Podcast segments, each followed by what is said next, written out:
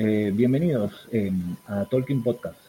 Este es un, proyecto que hicimos con los chicos del taller de crítica de cine y, bueno, se nos ocurrió poder hablar un poco de las películas que nos interesan, los géneros que nos interesan y un poco de cada uno, la cinefilia que tiene atrás de las miradas personales que tiene cada uno. Em, en este momento me están acompañando cada uno de sus casas, por supuesto. Eh, Tommy Palese, hola Tommy. ¿Qué tal?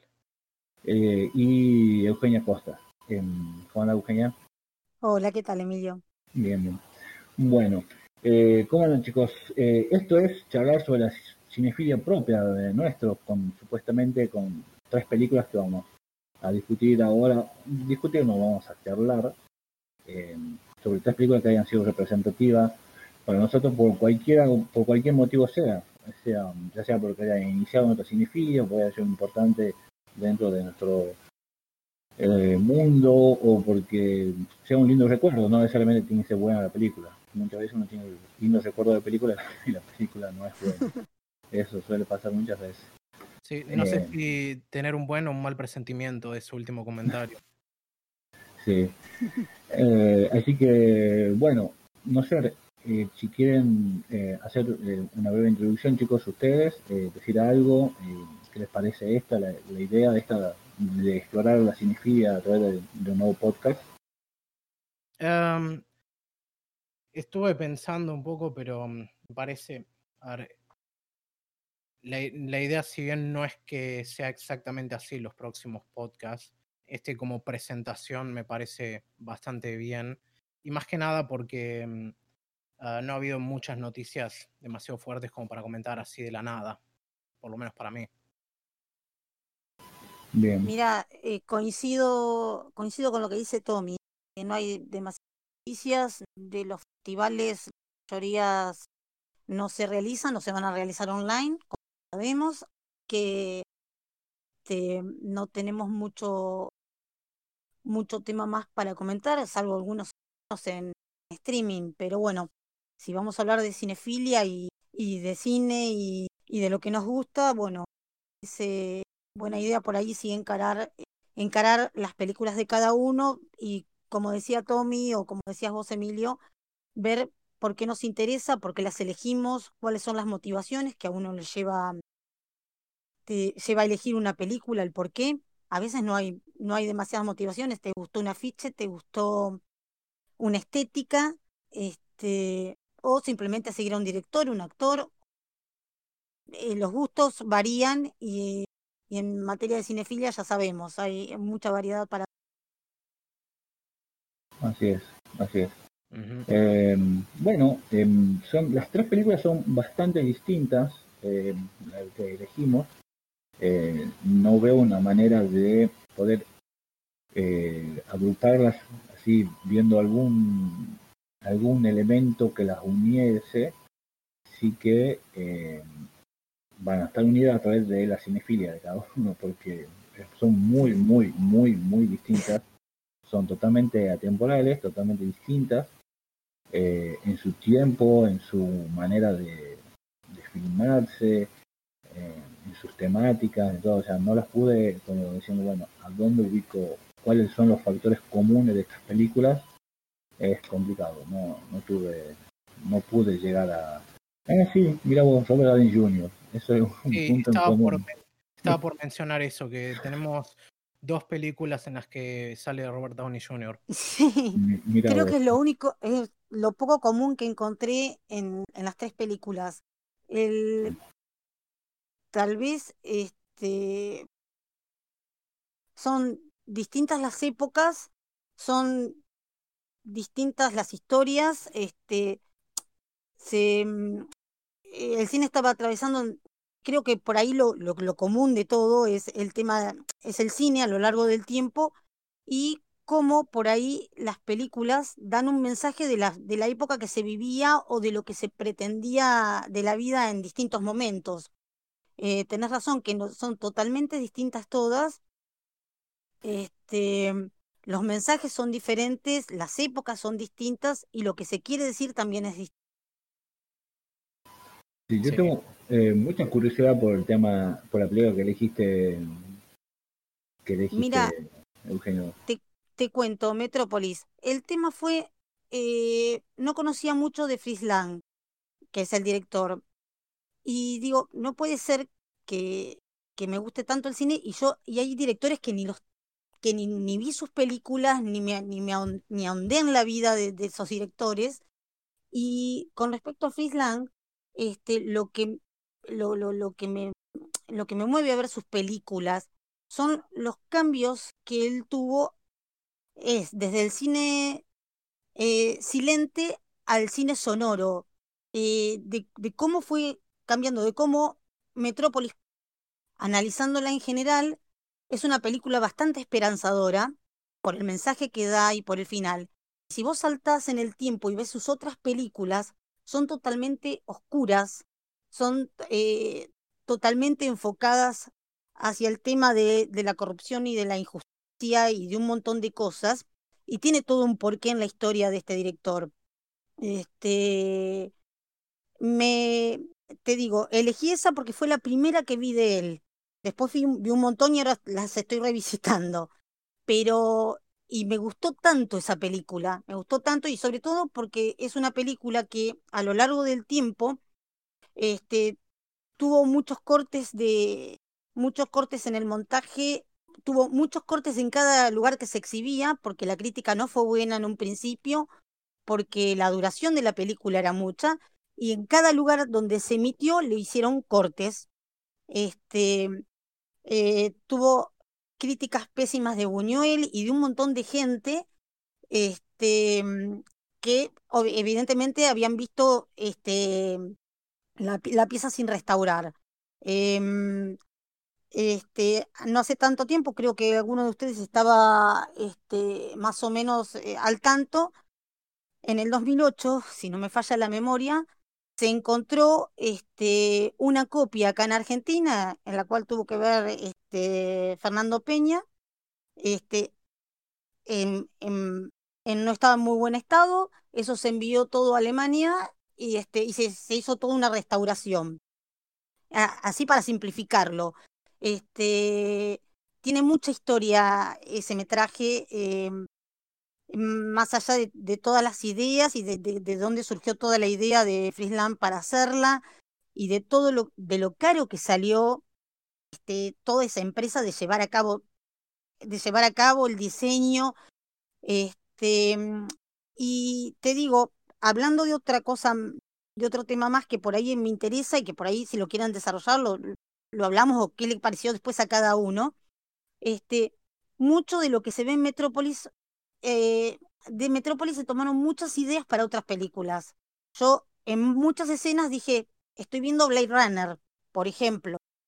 Este, y si bien la historia este, es una historia de es una distopía, es un estilo 1984 sin serlo, en ninguna parte de toda la filmación vos ves cosas, si ves aparatos o, o este, aparatejos que no son típicos de la época, pero el sí el vestuario, sí un montón de cosas que, están realizadas en 1926, 1926 es la filmación, 1927 es el estreno. Este, te da una sensación de que está ambientada en el futuro. Este, igualmente no lo presentan de esa manera. Y como podemos ver en el argumento de Metrópolis, es, este, es una ciudad vertical. Arriba están los ricos, abajo están los, los pobres o los trabajadores, que son los que mantienen toda la maquinaria para que la parte de arriba funcione. Este, tenemos al, al dueño de todo, este, que es, eh, ahí, ahí se me fue el nombre, perdón, John Fredersen, y aparece en escena su hijo, que es el niño bien, y que, que no tiene mucha idea de nada, hasta que conoce a María, que le da vuelta a su mundo, así a grandes rasgos, chicos, es para más o menos este, explicar el argumento, da vuelta a su mundo y él, este, y el hijo cambia. A partir de eso, bueno, se dan una serie de acontecimientos que a veces no vale la pena no contarlos para que uno las, la vea, pero este, mm, es, bueno, básicamente es una película que me gustó muchísimo. Este, por, por más que nada por lo que les venía comentando acerca de que me gusta el director. Eh, bueno, no sé si eh, quieren... Perdón que me largué a hablar con todo, chicos. No, no, no. Puse primera, me van a pegar con un... Ay, perdón, corten todo. Estuvo perfecto. Corten todo. Estuvo perfecto. Eh, así, mm, digamos, nos explicaste todo, cómo, cómo llegaste a ella, por qué te gusta. Y Exacto. No, y ahora y les tengo una y les tengo una perlita. Sí. Le tengo una perlita. No, perdón. de, mm, Termina de hablar, discúlpame que te pise. No, no, está bien, ya había terminado de decirlo. Bien. Y tengo, eh, hay un detalle más. Eh, Friesland cambia su manera de hacer cine y, y su óptica eh, para contar las historias y lleva desde de lo que él hace, que es una película totalmente esperanzadora como Metrópolis, con su mensaje que de por sí es esperanzador, muta en un cine que es mucho más oscuro, este, mm, donde, donde el trato de sus personajes es más, más rudo, este, y tiene que ver todo eso con una cuestión personal de él. Él estaba casado con la guionista de la guionista de Metrópolis, que era cantante, actriz. Eh, eh, Tea, sí. Y el tema es eh, que a partir de que ella se inclina hacia el nazismo, él se divorcia y ahí y a partir de ahí produce todo su cambio, más allá de algunas otras cuestiones personales, produce todo lo que es eh, su cambio eh, con respecto a la manera de hacer cine o a la manera de contar las historias.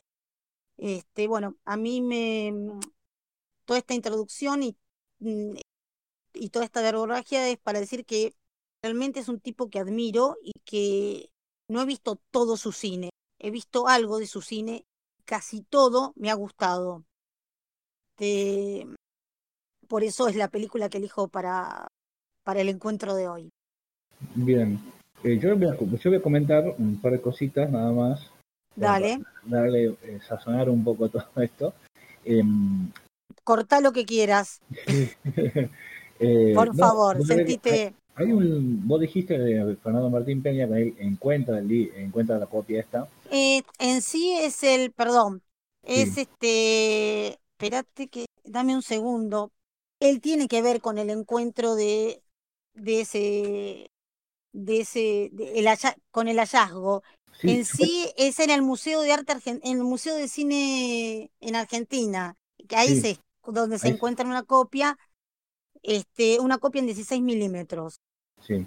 Este, y no es solamente Fernando Martín Peña, está también la directora del Museo de Arte, que era Paula Didier en ese momento. Sí. Este, que esa copia, que encuentran una copia entera y la copia duraba 25 más, 25 minutos más de lo que se había estrenado en, en eh, originalmente.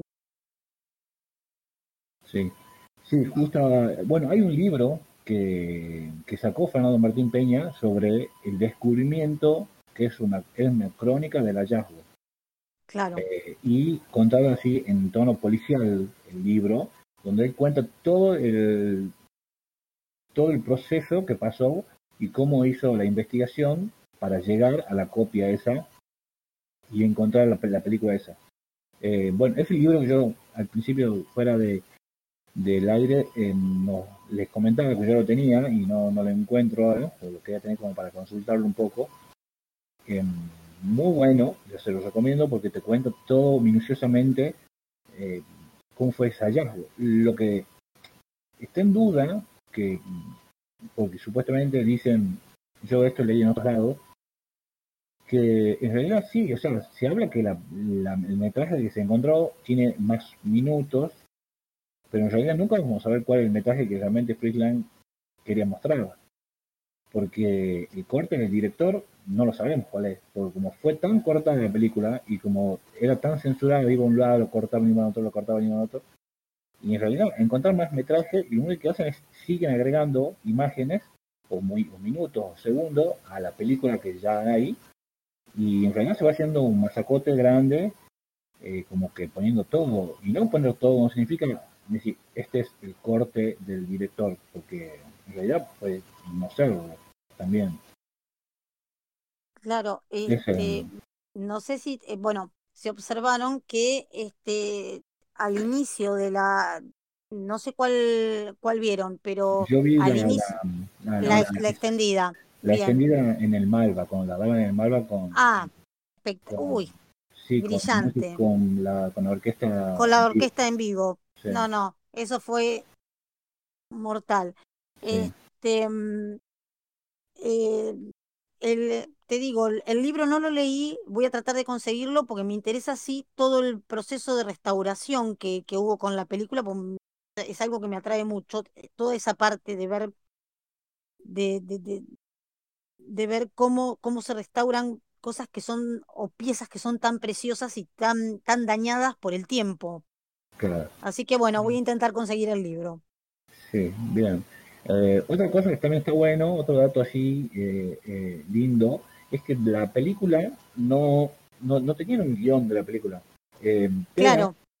porque Tea estaba en el set grabando con Friesland y, y, los, los, y los diálogos, o sea, las escenas las iban armando ahí, sobre la marcha. Decían, bueno, ahora vamos a filmar esto, ahora vamos a filmar esto. Y estaba Tea ahí escribiendo y Freeland grabando y decía, y ahí quedaban de acuerdo qué, qué, es lo que iba a seguir, o sea, era bastante improvisada a la hora de la de la construcción de la de la película, o sea, fue eso fue muy bueno.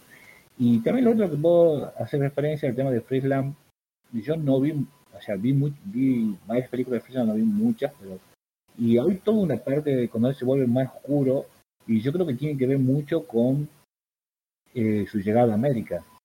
También, también el hecho de abandona Alemania cuando pasa lo del divorcio y él renuncia a todo lo que tiene que ver con el tema del nazismo, este, también cambia su óptica ahí. Convengamos que, eh, que no es solamente porque por una cuestión personal, también cambia todo su cine.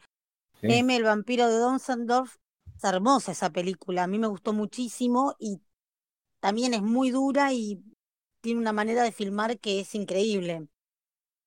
Este... Eh, bueno, Tea cuando empieza el nazismo, eh, como Tea era un, como vos dijiste, era una persona... Sí, fanática, digamos. y era una persona reconocida en la cultura, todo. Eh, Goebbels eh, la llama a ella y a Freeland diciendo, quiero que hagan la famosa película que hacen ellos, que es El triunfo de la nación. Claro. no, el nacimiento, no. El nacimiento, ¿no? El nacimiento, creo que se llama. Eh, El nacimiento de la nación. Quería que lo, que lo firme Freeland. Y él se va a decir, ah, sí, sí, eh, sí lo voy a hacer, y se escapa. o sea. Eh, Eso es genial. sí, sí, sí. Y se escapa, y bueno, después terminan haciendo lo mismo en la película para todo el aparato nazi que, estaba en ese momento. Y te para, para todo eso y escribe todo. Una cosa, para, ¿no te estarás confundiendo con El triunfo de la voluntad? Ese. ese. Ah, esa. Viste, sí, también me confundo yo. Sí, sí, yo también. Sí, sí. Ese eh, esa, esa se suponía que iba a dirigir la Lang. Sí, la iba a dirigir Lang y él obviamente le dice que sí, y, pero solamente para que lo dejen que se vaya y se, cuando se vaya se escapa. es la última relación que tiene él porque él estaba totalmente en desacuerdo con toda la, las nuevas ideas políticas que llevaban al país. muy, muy, muy, muy interesante la película. Eh, la verdad que sacaron tantas cosas. Yo, eh, eh, para mí, la película, yo también tengo así como varios muertos en el closet de temas de grandes directores que no vi peli, sus películas. Bueno, ya se van a enterar cuando yo hable de la mía, ya se van a enterar cuál, cuál es mi gran director que no vi su película. Pero eh, no, pero Freeland, yo era una deuda también yo tenía, yo había visto un par de cosas, de, había visto mucho su cine americano. Él claro. mucho film noir en, sí, eh, América. Está la, película Los Sobornados con Glenn Ford, no me acuerdo en inglés cómo es el nombre, este, me acuerdo el nombre en castellano, eh, pero son... Sí, eh, sí. También.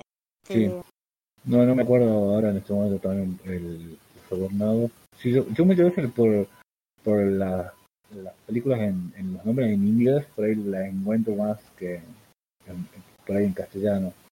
Sí, no. Eh, por eso te digo, a veces suelo confundir los, los nombres y los títulos, ¿viste? Y a veces depende de cómo se traduzcan o cómo le ponen acá, como diríamos. Este, Ese es todo un, todo un tema también. Sí, yo tengo eh, No, en inglés es The Big Hit. Ya me acordé. Big Hit. Sí. Eh, ¿Viste? Ahí, sí. La, le pusimos la, Big Hit, la, sí, yo lo, es más, esa película yo la programé en, para el ciclo de cine que yo hacía hace, hace tiempo, hace 5 o 6 años atrás. Hacía un ciclo de cine y pasé como un mes entero todo el film noir y esta la pasé. Eh, no, si me acuerdo ahora, cuando me dijiste el Big Hit. Pasé esta y pasé mm, eh, While the City Sleep, eh, mientras la ciudad duerme, también la pasé, que bastante buena también con Dana, con Dana Andrews creo que era la actriz. Sí, con Dana Andrews. Sí, buenísima también, muy buena, muy buena. Bueno, eh, no sé si quiere, Tommy, ¿quiere agregar algo para lo de Metrópolis? Sí. ¿Qué te pareció? a ver, en principio es algo un, un, tanto extraño porque yo deudo casi todo lo que sea cine pre años 70 y De Lang sabía más que nada por haber estudiado un poco en secundaria y haber visto pedazos de varias de sus películas, pero nunca ninguna entera. Aparte también Metrópolis es como, mm, por lo menos dentro del mundillo del cine, es casi como uno de esos gigantes que, que está presente en un montón de cosas y muchas veces ni siquiera lo sabes y así grande es su influencia bueno, justamente vos decías que hay referencias a ella en Blade Runner. Hay, mm, hay un plano que es, prácticamente el mismo, pero más detallado en Blade Runner, eh, cuando vemos los autos viajando y hay un, está uno de estos edificios cuya cima parece, mm, ¿cómo decirlo?, la pista de aterrizaje de un helicóptero, por decirlo de algún modo. Ese edificio es exactamente el mismo en uno de los planos de esta película, que es, que es claramente un cuadro pintado y todo, pero mm, no, no, había, no la había visto, no, había, no he visto ninguna película completa de, Fritz Lang. Y lo que más destaca para mí es, bueno, haciendo un paréntesis en eso, lo que vos estabas tratando de decir, Eugenia, creo, era respecto al, a la tecnología que destaca mucho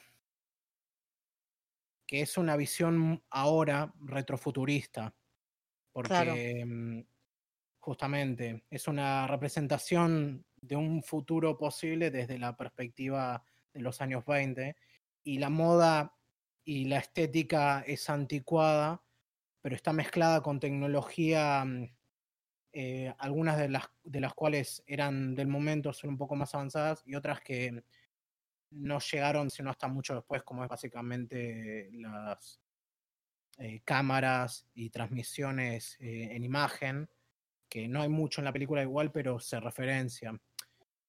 Em, lo que tiene es que también no he visto mucho cine mudo, por lo que mm, siempre me impacta por sobre todo la estética, que es para mí gran parte del espacio donde, digamos, o del recurso que se utiliza para contar la historia.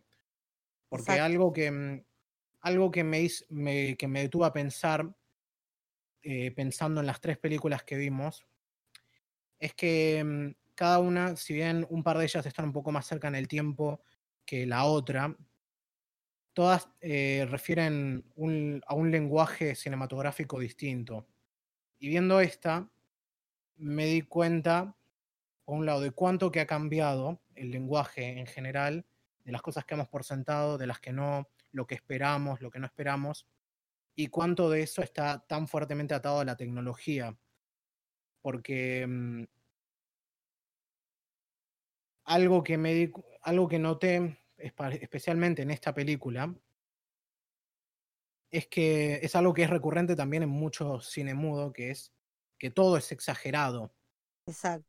Ah, cuando digo todo exagerado, eh, digamos, no hablo tan específicamente, por ejemplo, no sé, de la puesta en escena o mm, o de la historia en sí, porque incluso reducida a las cosas, a lo más pequeño, es una historia bastante simple de, mm, de mm, a ver, no quiero decir lucha de clases, pero es algo... Es algo por, el estilo. Sí, es algo por el estilo, con un pequeño, con un salva, con una con una especie de, recorrido, no, camino del héroe de este personaje que básicamente desciende a las profundidades y vuelve a subir, eh, causando todo este enorme conflicto en el que genera, en el que después se vuelve mm, como el mediador para tratar de resolverlo.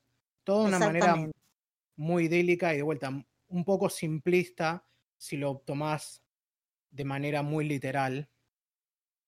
Pero lo, pero lo interesante, lo más, lo más interesante para mí es cómo, mm, cómo utilizan los recursos que, digamos, eran lo que había en el momento para contar esa historia y hacerlo un poco más interesante. Porque obviamente, siendo una película muda, tiene muchísimas limitaciones. No hablo solamente, obviamente, de, puedo poner una cámara de esta manera y esta otra, sino del hecho de que, mm, a ver, al no haber sonido, no podés meter muchas tarjetas de diálogo. Tenés que pensar bien qué es lo que poner, cuándo, dónde. Después, por el otro lado, tenés que, o por lo menos los actores tienen que manejarse de un modo que puedan expresarse con lo poco que tienen, por lo que los gestos son muy dramáticos, hasta el maquillaje que usan. Eso te iba a decir. Sí, el tema del maquillaje y toda la aparatología, como vos decís, todo es, todo es en grande, todo es exagerado. Calculo que es para ponerle más dramatismo y más impronta a la escena cuando, cuando no tenés el poder de la palabra o el audio, este, hay que reemplazarlo con otra cosa. Y en este caso sería es el vestuario, maquillaje y todo lo que tengamos a mano para, para hacer creíble una situación. Sí, es todo lo contrario a lo que, mm, por decirlo de un modo, la expectativa general que tenemos hoy de siempre ir por un grado de verosimilitud a veces casi extremo. Eso se da también por el hecho de que podemos hacerlo con la tecnología que tenemos ahora, pero también le da un toque, ¿cómo decirlo?, un tanto eh, que roza el valle inquietante para mí. Las películas mudas y todo, todas las filmaciones de, de época tienen esa cosa extraña que es como una versión distorsionada del pasado. No solo por, digamos, el que esté en blanco y negro y con, en esta película, por ejemplo, esos contrastes fuertes en escenas en las que todo se ve muy claro y nítido y otras en las que el grano es tan grueso que no puedes ver nada, ah, sino también tiene esto de que mm, por la cantidad de cuadros por segundo que hay, la gente no solo también hace gestos muy exagerados y sus caras se ven raras, sino también todo se ve aún más raro por el hecho de que todo se mueve mucho más rápido de lo que uno esperaría. Y eso le da ese toque mm, como ajeno. Ah, no por nada también son como buen material para contar historias de terror o para crear ideas claro, en historias de terror. O sea, no, es muy básica esta, este ejemplo que muy básico este ejemplo que voy a dar, pero me hace acordar mucho a la, a la cinta de, mm, de la llamada. Sí. Ah, o sea, esa, esa cosa, mm, esa cosa de, lo ajeno que te genera ver toda esta amalgama de, mm, de filmaciones que, que, tienen un aire casi surrealista. Y mm, lo encontré súper interesante. De vuelta, me, tuvo que, me tuve que poner en una postura distinta para poder apreciarlo porque a pesar de que de vuelta, digo, la historia es bastante simple, tuve que prestarle mucha más atención de lo que le prestaría a cualquier otra cosa porque sentía que al momento en que dejaba de mirar la pantalla ya no sabía qué estaba pasando. Claro.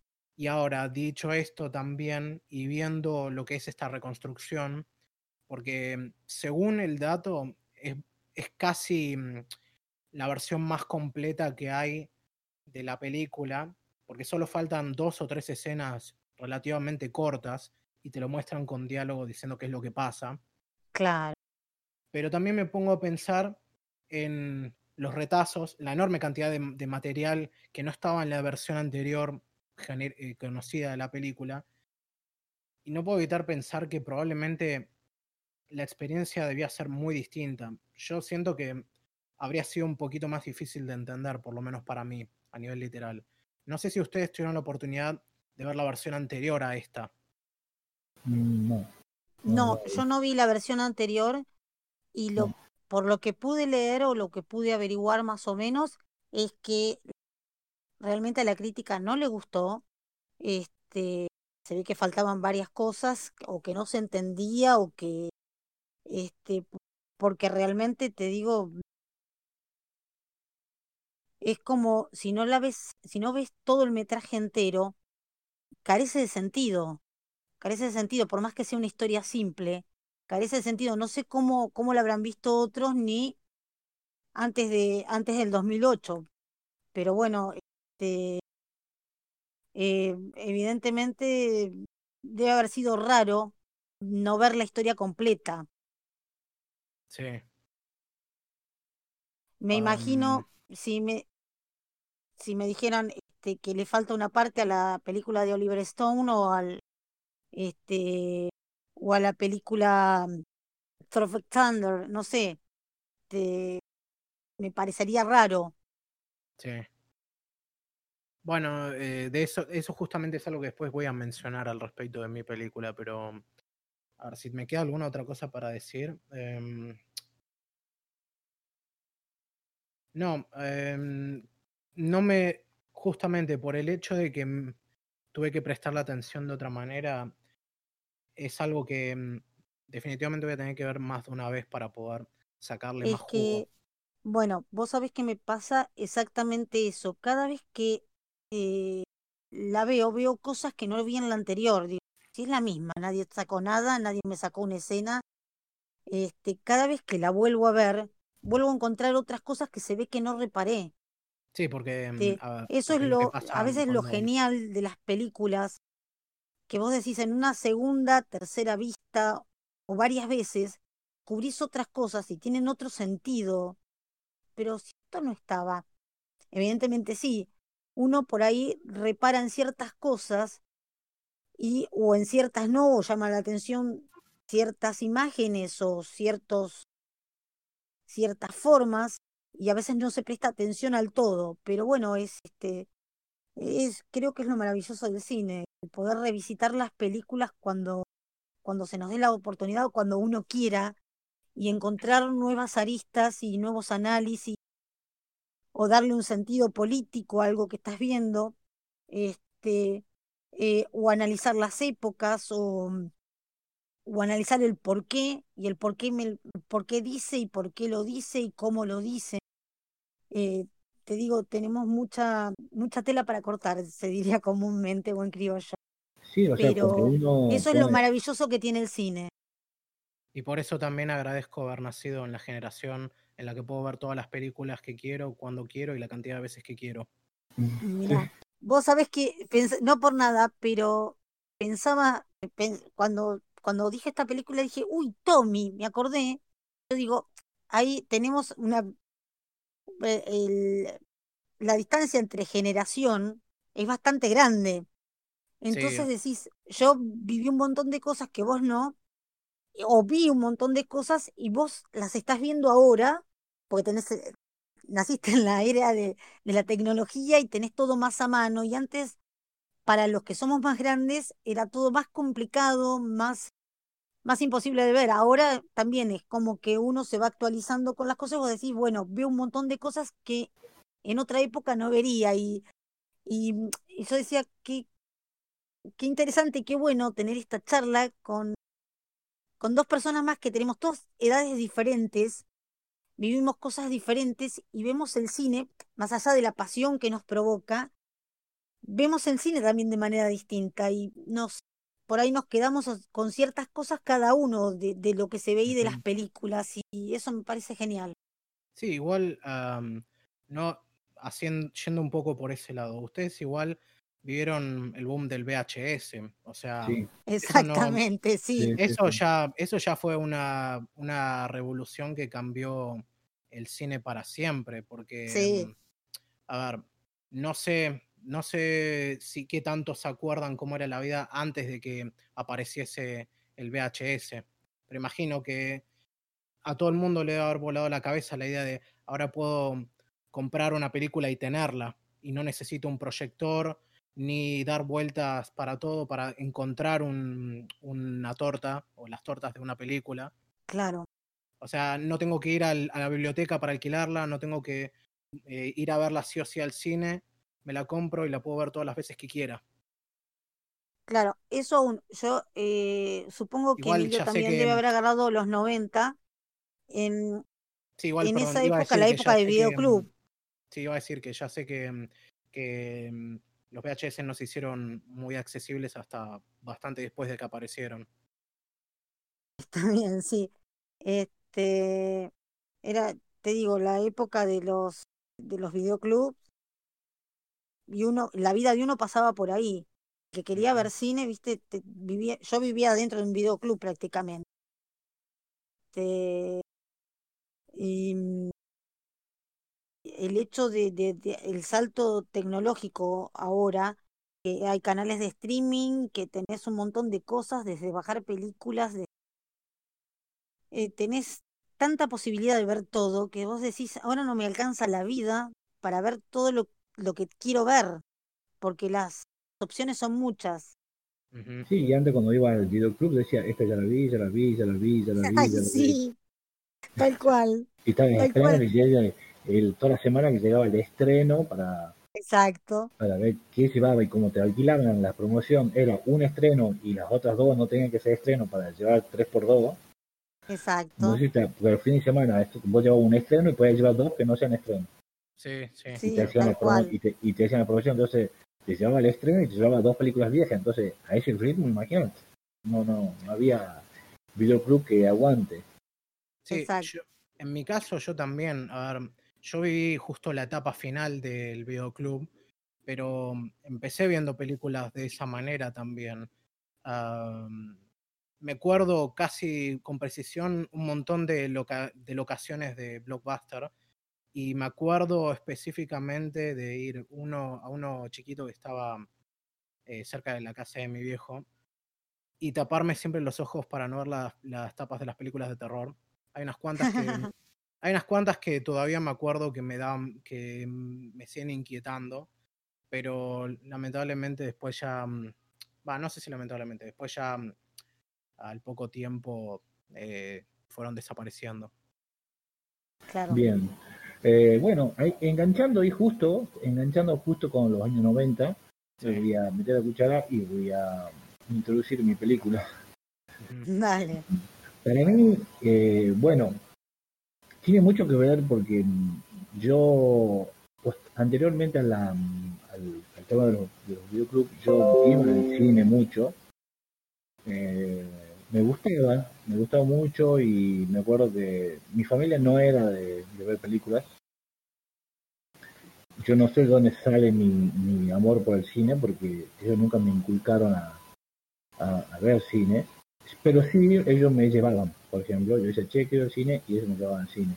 Y cuando ya tenía cierta edad, ellos me dejaban en la puerta del cine, yo entraba solo y después me esperaban en la puerta. ya directamente. Y yo iba a ver así sí. ¿Qué quería ver? No sé, llevarme al cine y entro a ver eh, cualquier cosa, o sea. Y yo me acuerdo que en su momento yo quería ver mm, Aliens, Aliens 2, uh. eh, y no me dejaron entrar. Y yo la quería ver, yo la quería ver, yo la quería ver, no me dejaron entrar, y no me dejaron entrar, y no me dejaron entrar. Bueno, y no me dejaron entrar en realidad. Porque en ese momento era como que se cumplían malas reglas. Ahora entra cualquiera al cine, o sea, voy a decir con con, chiquito y entro a ver el Guasón, o sea, el Joker y, y, y nadie se enteró nunca, ¿no? Sí, no, no, no sabría decir la cantidad de veces que he tenido que ir al cine y ver tipo mm, padres con nenes muy chiquitos en películas que ni siquiera deberían estar ahí. Claro, sí, sí, totalmente. A veces no, hay veces no se puede creer. Y bueno, eh, bueno, me pasó que yo entraba a ver películas así complicadas y, y había madres con los hijos, o sea, pero y los hijos estaban así aburridos, eh, ¿entendés? Pero bueno. No, te digo, solo para agregar a eso, eh, es casi ridícula la cantidad de películas de terror que he ido a ver en las que había nenes, e incluso en otras, pero a ver, me acuerdo específicamente de haber ido a ver Batman vs. Superman y ya el momento en que arranca con, digamos, creo que era esa escena en la que salen todos los murciélagos, escuchar ahí a un nene diciendo, ¡Mamá! Así ya sacarlo y cosas por el estilo. Claro.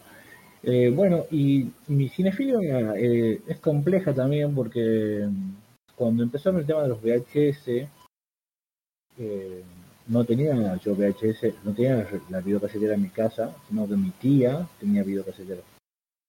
Entonces yo le pedí a mi papá que me lleve a la casa de mi tía, entonces, porque quería ver películas en VHS. Entonces yo llegaba y yo decía, hola tía, vengo a ver películas en VHS, sí, nada, hemos alquilado tres películas, fíjate. Y yo tenía que ver las películas que ellos habían alquilado, no es que yo me iba a alquilar tres películas. Y no pasé una buena, yo me acuerdo que era, tengo, o sea, el recuerdo sí, más impactante que tengo eh, es, le digo, tía, eh, vengo a ver una película, dice, ah, sí, ahí tenés tres películas que han alquilado. Y yo me acuerdo que era mi primera vez que iba a ver una película en VHS. Y la tengo, mira, la primera película que vi en VHS la tengo grabada a fuego en mi cabeza. Y entonces le digo, ¿qué es? No, una película de Al Pacino. Entonces le digo yo, ah, bueno, eh, yo ni sabía quién era Al Pacino. Eh, o si sabía, no me acuerdo bien. Entonces, la pone en la película y era eh, una que se llamaba eh, Cruising, que era, él era ah, detective y investigaba los asesinatos de los homosexuales. no sé si la vieron, esa película. No la vi, pero la conozco. Es una de estas de William Friedkin. Exactamente. La película es súper fuerte, más para esa época. Sí, eso te iba a decir, la edad. La edad que yo tenía. Mi Dios. sí. eh, yo no podía creer lo que estaba viendo, aparte no entendía. O sea, no es que solamente no, o sea, era que no entendía que se llama Cruising, se llama la película. Eh, dirigida por William Friedkin, sí. Bueno, yo no entendía nada. Él iba al bar de, y en el bar eran todos hombres, eh, ¿entendés? Encima hay, hay escenas de sexo con, con varones, o sea, es tremenda la película. Súper cruda, mataban gente. Yo no entendía nada, yo no entendía nada. Eh, pero bueno, esa fue mi primera película en VHS. fue tremenda. Eh, y después pasar un tiempo, después pasó un tiempo, porque se lo pasó un mes y, y mi tía me hizo socio del, del videoclub y yo podía ir a buscar películas del videoclub, entonces yo iba, antes de ir a la casa de mi tía, pasar por el videoclub y se, y se a la casa de mi tía y ahí miraba. Bueno, llegando ahí, esa breve introducción, llego a... Yo tenía 19 años y yo ya iba al cine solo. yo tampoco, mis compañeros tampoco son cinéfilos, mis amigos de, de la vida. Em, les gusta el cine, pero no son cinéfilos. Eh, entonces yo iba a ver, o sea, ellos iban a ver los super estrenos, pero las películas así chicas no iban a ver. Entonces yo digo, che, quiero ir a ver Asesino por la Naturaleza. Pero porque me gustaba el título. En realidad, bueno, yo iba a ver cualquier cosa, pero el título este me llamaba la atención, la Naturaleza. No sabía ni quién era ni Oliver Stone, ni quién era eh, Tarantino en ese momento, nada. Me interesaba el título. Cuando yo entré a ver la película... No había llegado mm, eh, la, la fama así de Pulp Fiction todavía. ¿Y Pulp Fiction cuándo había sido? Eh... Pulp Fiction es en el 94, chicos. Sí, el, mismo año que esta película. El mismo año que esta película, claro. Sí, sí, sí no... entendido que esa le dio la vuelta al mundo y, me imaginaba que acá habría llegado, no sé, al año siguiente. Yo calculo que sí, no creo que haya sido estrenada en el mismo año 94. eh, Mira, pensé que no, vos sabés que no, pensé que no, no había sido el mismo año. Eh, ah, sí, sí, sí, sí. La cosa es que mm, yo tenía un, en la cabeza, yo tenía un tipo de cine con el que me había criado. Y no, la verdad que no, era otro tipo de cine. Y cuando yo empecé a ver los cortes, o sea, las escenas, viste que eh, Oliver Stone para esta película, es, mm, la narrativa, hay momentos que son muy rápidas, hay momentos que son muy eh, más densos, eh, tiene muchos cortes, están todos los colores sobresaturados, hay cosas en blanco y negro, tienen cosas animadas, la utilización de la del la utilización del, de la música, algo que yo nunca me había dado cuenta de la música y, ahora la música era el protagonista más de la de la de la, de la película, porque yo estaba constantemente eh, constantemente así atento a la música. ¿Cómo será que cuando salió la película en VHS, obviamente la alquilé 10.000 veces y tomé nota, al final pasaban las letras y decían que de quién eran los temas. Entonces yo tomaba nota de los temas de la película porque quería saber cómo, se llamaban los temas. Eh, así me quedé muy, muy impactado. Bueno, eh, para que, para más o menos el datito, el 16 de febrero se estrenó en Argentina Pulp Fiction, del 95. Ah, ok, sí, sí. Y no, em, bueno, para antes de la temporada de premios de, de los Oscars. Claro. Ah, seguramente sí. Entonces, yo creo que Pulp Fiction, eh, Natural Born Killers, eh, para mí fue tan, eh, o sea, me rompió mucho la estructura que yo tenía del cine. Yo creo que eso fue, eso fue, por eso yo la tengo como una de las películas, no sé si es la mejor película que he visto en mi vida, lo que sí puedo decir que es la película que arrancó todo. Y mm, desde un guion que, que, era después, o sea, yo todo esto es una deducción. Yo en ese momento era como que yo era súper fanático de la película y la veía, la veía, la veía, la vuelvo a ver. Y no entendí, hay ciertas cosas que no entendía y después obviamente tengo ahora, no sé, cuatro libros de Tarantino, me he leído tesis ensayo de de Nathan Ball Killer, soy fanático de Oliver Stone, o sea, después volví, después volví y rellené todos los huecos.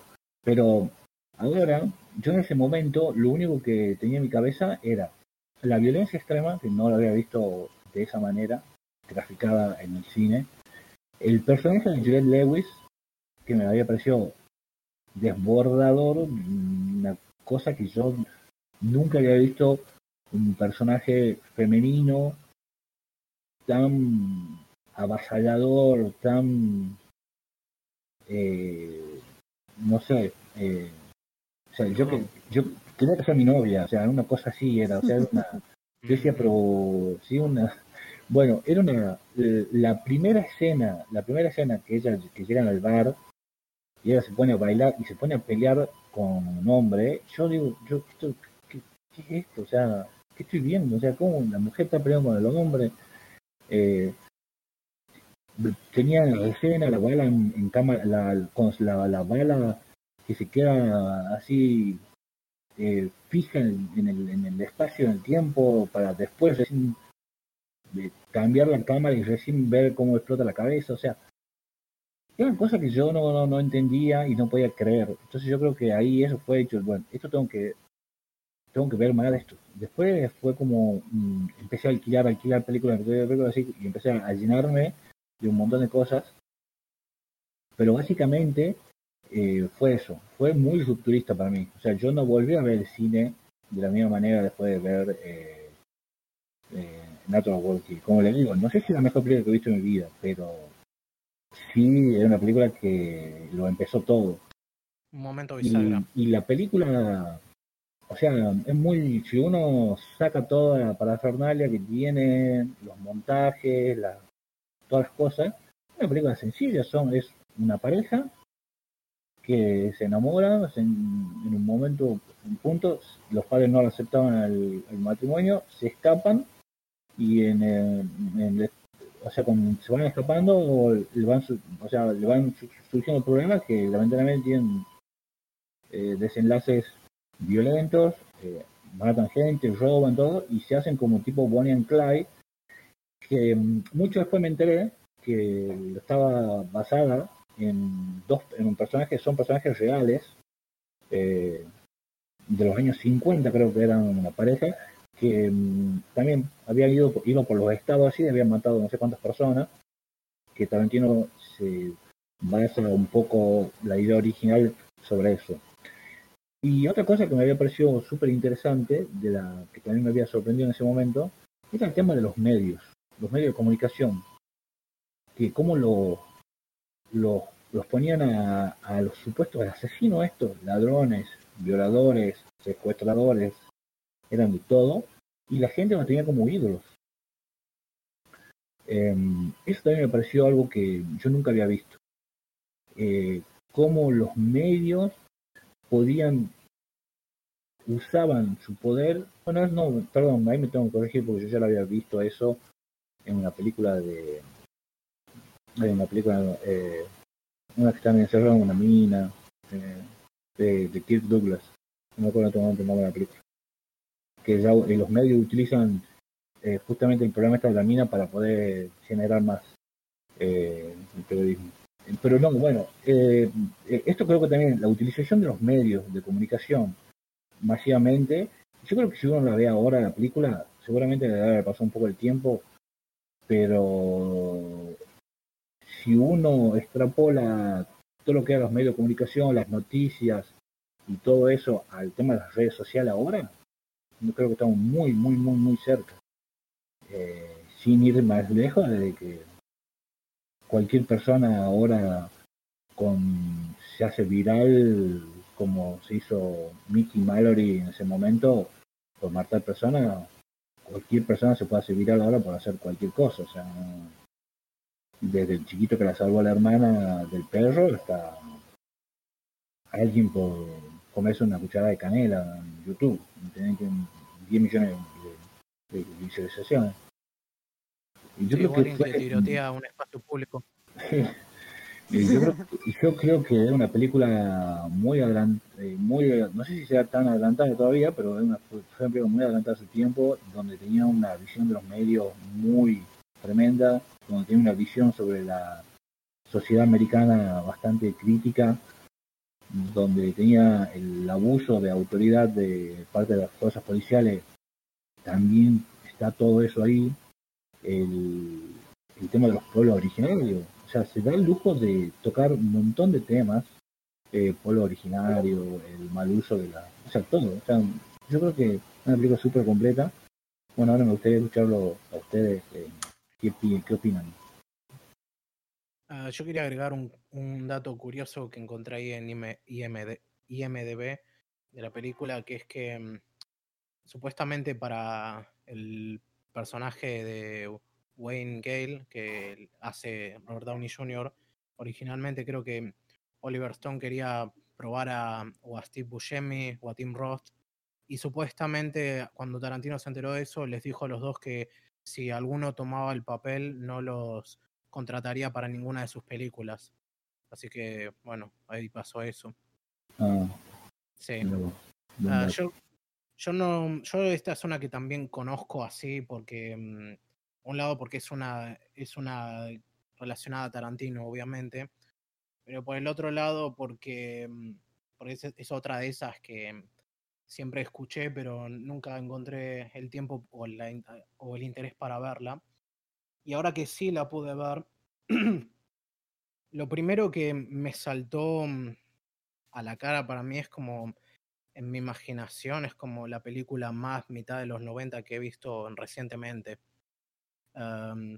toda la estética exagerada, eh, esas referencias culturales, obviamente, esa, la manera en la que todo está en la cara, también tan directo, y mm, esa amalgama de, de estilos y referencias y mm, todo llevado al extremo casi como un video musical eh, de ese momento, que cosa que me gusta mucho. pero me sorprende a día de hoy, me sorprende que sea una historia de Tarantino, porque ahora, ahora creo que entiendo un poco más por qué el tipo se desentendió un poco de la película. Ah, claramente mm, el guion fue bastante retocado porque mm, a pesar de que tiene esa cosa, digamos, de la violencia explícita, del contenido gráfico irreverente, es un estilo muy distinto a lo que se le asocia a él. Y no tengo mucho visto de Oliver Stone como para opinar al respecto, así que voy a trabajar en base a lo que, opino en base a lo que, lo que pude ver de esto. un detalle curioso es que eh, el personaje de Robert Downey Jr., este Wayne Gale, no sé si notaron, pero habla con acento australiano. Y eso no y eso eh, no puedo evitar ver, ver cierto paralelismo con su personaje en mi película, pero bueno, eso es algo que discutiré después. Por lo demás, mm, es difícil de clasificar esta también para mí. Por un lado me encanta esa presentación, lo alocada que es, pero por el otro lado... Mm, en formato de televisión, esto es como si fuera una sitcom. Ah, sí, sí, esa mm. parte me gusta mucho. No está filmada como se filma una sitcom en general. Tiene, es como, tiene la, la presentación de una sitcom, pero visualmente se ve más como mm, casi como una película casera, porque tenés muchos movimientos de cámara muy frenéticos, muchos zoom y cosas así, pero es un set con las reacciones del público y con la música Lorraine Stimpy. Y filmada en formato de televisión también. Y filmada en formato de televisión, sí. Se nota también la diferencia de, calidad de la imagen. eso, me, eso me gusta, me gusta mucho.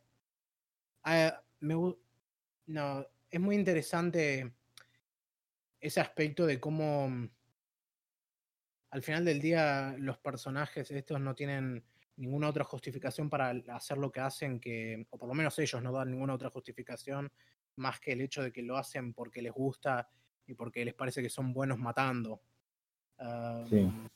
Eso es bastante, bastante siniestro, pero al mismo tiempo bastante ambiguo, porque mm, viendo también las historias de la, por las que salen, como que uno casi que se inclina a querer justificar por qué son como son, pero al mismo tiempo eh, la manera en la que actúan es tan vil y tan desgraciada que mm, no hay manera de justificar matar a alguien porque les pareció que, estaría bueno matarlo.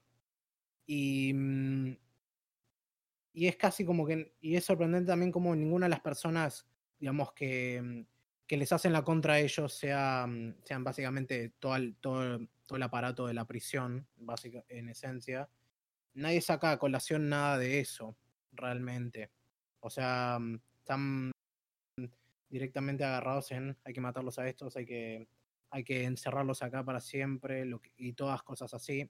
Y al mismo tiempo está la inversa del público, que mm, esa sí es una parte que me parece, no me, no me cerró del todo. O sea, al mismo tiempo que es muy directa, lo es, va, es muy directa también en el punto en el que mm, siento que mm, no hay, no es muy sutil a la hora de, hacer esta crítica a los medios, porque todo grita en algún punto, la tele es mala, o sea, los, tipos que, los periodistas estos que andan buscando historias sensacionalistas son malos, o este tipo de cosas crean a estos asesinos porque los insensibilizan, Ah, y por eso también se arma todo este público.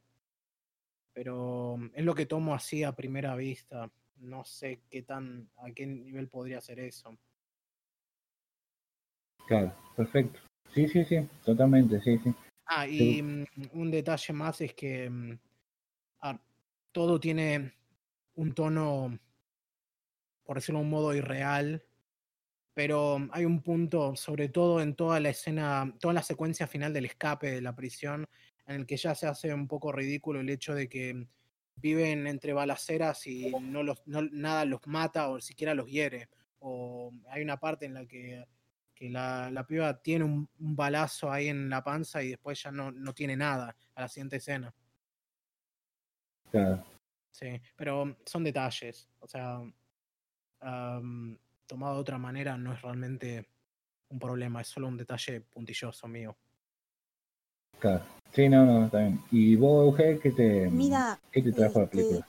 Eh, la película la vi, eh, la vi en la época en que se estrenó y después la vi intermedio porque precisamente tengo un, tengo un, todo un tema con, con las bandas sonoras de, la, de las películas.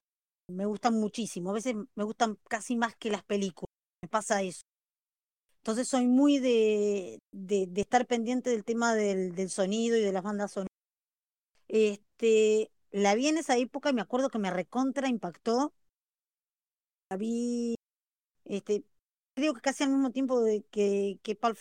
Nada más que no, vos podés creer que pensé que era mucho, mucho más anterior y veo que es de la misma época. Se ve que tengo ahí un desfasaje de años. Pero este me acuerdo que me impactó muchísimo cuando la vi. Y ahora, al, al, al, a lo largo del tiempo que por ahí la he dejado de ver, viste, le encuentro otras aristas y digo, ¿cómo se filmaba en esa época? Lo que se hacía, el tema de, viste que hablábamos, eh, o que mencionó mm, Tommy, el tema de la sitcom, o lo mismo vos, era el 90 y, en los años 90 era la erupción de MTV. MTV se manejaba de esa manera, era mucho video musical, mucho mezclado con cómic, que de ratos, vos sabés que la sensación me estaba, que me daba la, la, película es como estar viendo un cómic, este, porque había cosas que, como dice Tommy, ahí te da la sensación de que hay cierta irrealidad en parte de todo el, de, de toda la historia, que hay algo que no es real, algo que, este, mm, que tiene que ver, calculo que con los medios y con el tema de que los, de cómo a veces los medios exacerban la violencia. La violencia existe, eh, hay un libro que dice la violencia está, un libro de Dickey que es este, la violencia está en, está en nosotros. Y eh, a veces el tema de los medios, analizar que a veces los medios de comunicación, cuando, cuando insisten tanto sobre un tema o sobre una cosa o sobre el morbo que tiene el rating que genera ver ciertas cosas desagradables o, o ver gente que, que no es políticamente correcta, este, a veces hace que se exacerben muchas otras cosas y se tome algo como natural lo violento. Sí. Este, em, te digo, mm, había muchas cosas de la película, como hace, hace bastante tiempo que la había dejado de ver, este, que no las recordaba, ¿viste? Digo, pensar, claro, yo digo, con razón, yo la vi con una cabeza que era eh, que era la de mucha menos cantidad de años, imagínate, en los años noventa y pico, tenía era mucho más chica, con mucho menos experiencia, digamos, y este, y me acuerdo que me habían reimpactado un montón de cosas, y sin embargo, ahora me recordé también con todo este tema de del personaje de Robert Downey Jr. Hay una película, no sé si ustedes por ahí se recuerdan, que trabaja De Niro, que es periodista, y que sé que sigue a dos tipos que no me acuerdo si eran dos hermanos o qué, que también se dedicaban a matar gente en el camino. No me puedo acordar el nombre. Me ah, acuerdo del tema musical final, podés creer, pero no me puedo acordar el nombre de la película. En este momento se me mm. fue. ¿Robert De Niro? No, no Robert De Niro, sí. ¿No será Zodíaco? No, Zodíaco no. Bueno, Zodíaco también. Es todo un tema que también trabajó Robert Downey Jr. ahí, pero no, una. Ay, no me puedo acordar. Me, ya me veo que termina este podcast y me acuerdo de qué película es, pero que también tiene que ver... Kiss Kiss Bang Bang. ¿Eh? Kiss Kiss Bang Bang. No, es otra. Es otra. ¿Es Robert Downey Jr.? No, no, no, Robert De Niro, chicos, ah, disculpen. me, ah. me, confundí ahí, por eso me estaba dando los títulos de donde está Robert Downey Jr. Es una película que trabajó De Niro, que hacía de policía, eh, que era personaje de un policía o periodista, vos sabés que ahora no me puedo acordar, la tengo media bloqueada la película, pero lo que sí recuerdo es el tema de la violencia y el tema de los medios de comunicación y el tema de cómo transmiten lo que hacen casi como, como siguiendo. Otra cosa que recordé que no tiene nada que ver, pero es el tema también medios de comunicación. Vos, Tommy, mm, creo que debías haber sido un bebé. Este, la época en que O.J. Simpson se escapa y, transmite la ah, televisión. Exactamente. Sí, sí, pero no, creo que cuando pasó eso, creo que yo era un pensamiento todavía. bueno, por eso no existía. O debe haber pasado, debe haber pasado unos meses antes de que fuese concebido. bueno, no quería saber tanto detalle, pero este me acuerdo, me acuerdo todo el tema de los medios de comunicación sobre, sobre este, transmitiendo la fuga de, un tipo de O.J. Simpson a lo largo de, una autopista y digo, y era todo el mundo estaba pendiente de eso. Este, y bueno, perdón, me fui de la película, chicos, que no tiene nada que ver. No, está bien porque este, tiene que ver con la Pero tiene que ver todo el tema de medios de comunicación. Tiene una estética muy, muy de los 90 la película, de hecho es de esa época. Tiene una estética muy relacionada con lo que era en TV, con lo que eran los videos de TV en esa época. Este, y bueno, más allá de mi fanatismo en su momento de, de Tarantino, la película literalmente me había partido la cabeza. Era, ese es el comentario tonto que quiero hacer, pero mm, este creo que no. Mira, eh, yo hemos hablado más o menos, hemos dado vueltas siempre en, lo mismo, hemos mencionado lo mismo hace un ratito y no creo que no hay mucho más que agregar. Yo creo que lo único que te podía agregar es que Trent eh, Reznor fue el que mm, hizo la, la banda sonora de la, de la película junto con Oliver Stone y él fue el que le dijo a Oliver Stone eh, que no ponga los temas uno detrás del otro. Dice, pone también los audios de los diálogos. Porque no se, no, normalmente no se ponen los audios de los diálogos en, en las bandas sonoras. O sea, no recuerdo, yo creo que en la de Tarantino normalmente Tarantino pone los audios, eh, pero no me acuerdo yo en otra película tener los audios de los, diálogos. Entonces, que, en Oliver Stone acá tiene los diálogos y después tiene un tema, tiene un diálogo y tiene un tema. Ah, sí, sí, pensé que decías que, mm, que suene la canción mientras están hablando los personajes. Ah, no, no, no. Era como que tienen unos, breves diálogos cortitos y después eh, estaba el tema.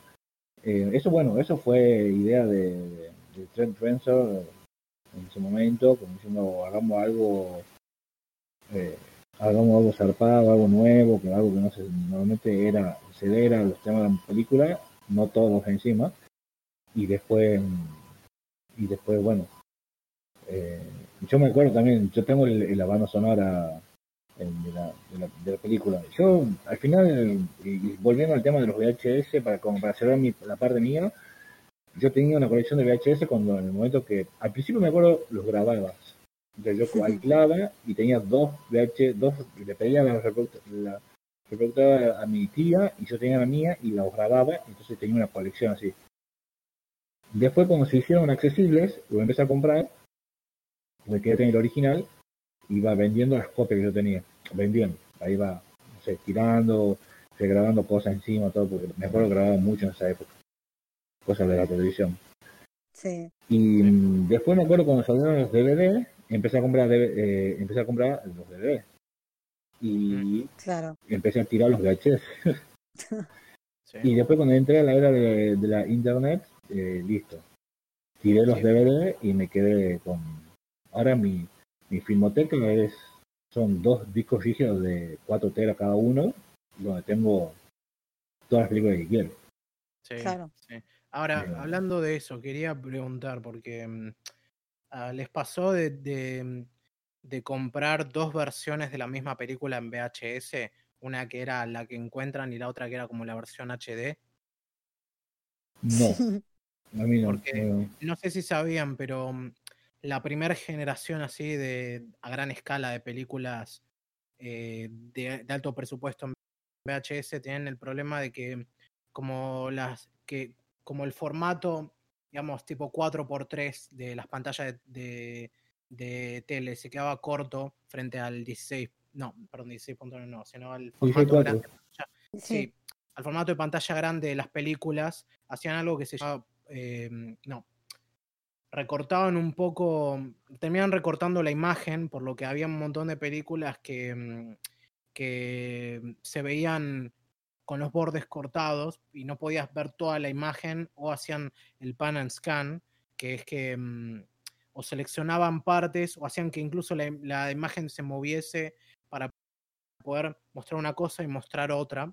Y la, trampa que hicieron todas estas, em, ¿cómo se llama? Todos estos estudios, es vendieron eso primero y después le vendieron a la gente la versión eh, tamaño así letterbox, que es la que tiene la imagen completa pero ajustada a una pantalla 4.3, que era la que te dejaba las, em, las dos líneas negras eh, arriba y abajo. Sí. Bueno, yo me acuerdo que cuando empiezan a venir esas, los VHS así, yo me enojaba mucho porque yo decía, estoy perdiendo ¿para qué me cortan esa parte? Y digo, y estoy perdiendo imagen. Bueno, era mi época que no sabía nada. Ya estamos ganando imagen, pero yo pensaba que perdía mi imagen, porque decía, mira, tiene todo eso negro arriba, todo eso negro abajo. ¿Cómo no van a ocupar ese espacio para poner más películas? Digo. Sí, sí. y otra, y otra también que quería, que quería preguntar al respecto es, ¿se les pasó de alquilar o comprar una película independiente o de bajo puesto que mm, resultaba ser una porquería hecha con dos pesos? Sí, sí me pasó. Eh, alquilar un montón. Comprar no tanto, pero si alquilar, pero alquilar en su momento cuando en VHS vos decías sí, sí, esta y esta, sí, pues te querías matar. Y decías, ¿qué vi? ¿Qué vi? No sé. Sí, sí. Este, he visto muchas cosas que vos decís, no, esto no puede existir y bueno, sí existe. Y yo las vi. Bueno, porque bueno, yo tengo medio como cierta, cierta, cierto interés por todas estas cosas de descubrimientos así en formatos viejos. Y algo que noté mucho, que no lo había notado tanto en su momento, pero más ahora, es que con, la explosión del VHS también empezaron a aparecer un montón de, digamos, estafas en VHS, digamos, uno agarraba, o por lo menos se llama como yo lo recuerdo, ah, para aprender algo o averiguar por algo, ibas y conseguías el VHS de eso y muchas cosas de esas, como no sé, a ver, uno que recuerdo era cómo, cómo, mm, cómo aprender a, manejar apuestas en un casino. Era una filmación de un tipo hablando sin ningún tipo de presupuesto en un casino, eh, mirando las máquinas claramente sin ningún permiso y donde no se escuchaba nada por todo el ruido externo. Ah, no, nunca he visto eso. No, esa tampoco, no, no, la sabía. No, no, ¿No hay cosas así tipo video de entrenamiento de algo y resulta que es cualquiera? Sí, eso sí, los videos de entrenamiento no los alquilaba, ¿no? Pero sí me acuerdo que estaba eh, me acuerdo Taibok. Sí. No, porque yo, yo he descubierto, por un lado, por un programa que sigo en YouTube que hace eso, pero por el otro lado, por mi cuenta, un montón de cosas, desde videos como, por ejemplo, cómo hacer amigos, o... mm, ¿Qué más había visto? el, peligro, este es más de su momento, el peligro del, Y2K y es, es, son, es media hora de nada. O mm, ¿cuál otro había visto? Bueno, cosas así. O sea, esa, esa mm, frustración de agarrar algo para aprender a hacer una cosa y resulta que no es nada. no, no, eso no, no, no, no me acuerdo. A ver, me acuerdo haber visto lo de, lo de entrenamiento, sí, sí me acuerdo, pero otro, la verdad que no me, no me acordaba, Pero bueno, no, es que... Sí, me pasó lo mismo, lo de entrenamiento. Perdón, lo de entrenamiento sí, no, no de lo otro, pero es todo un hallazgo que hayas visto todo eso, Tommy, o que mm. hayas descubierto que, que, estaba todo eso en, en temas de VHS. Es que mm, es lo lógico, o sea, mm, va, para mí me resulta lo lógico. Todo el mundo está alquilando, está comprando y es casi una jugada barata y fácil para meter un producto así en el mercado, hacer el mínimo esfuerzo y total, como no hay otra manera de, conseguir esta información, la gente lo va a comprar o lo va a alquilar. Sí, seguramente. Sí. Bueno, sí, ahora hay videos en YouTube de lo que se te ocurra, de, cómo hacer arroz con leche vegano hasta sí.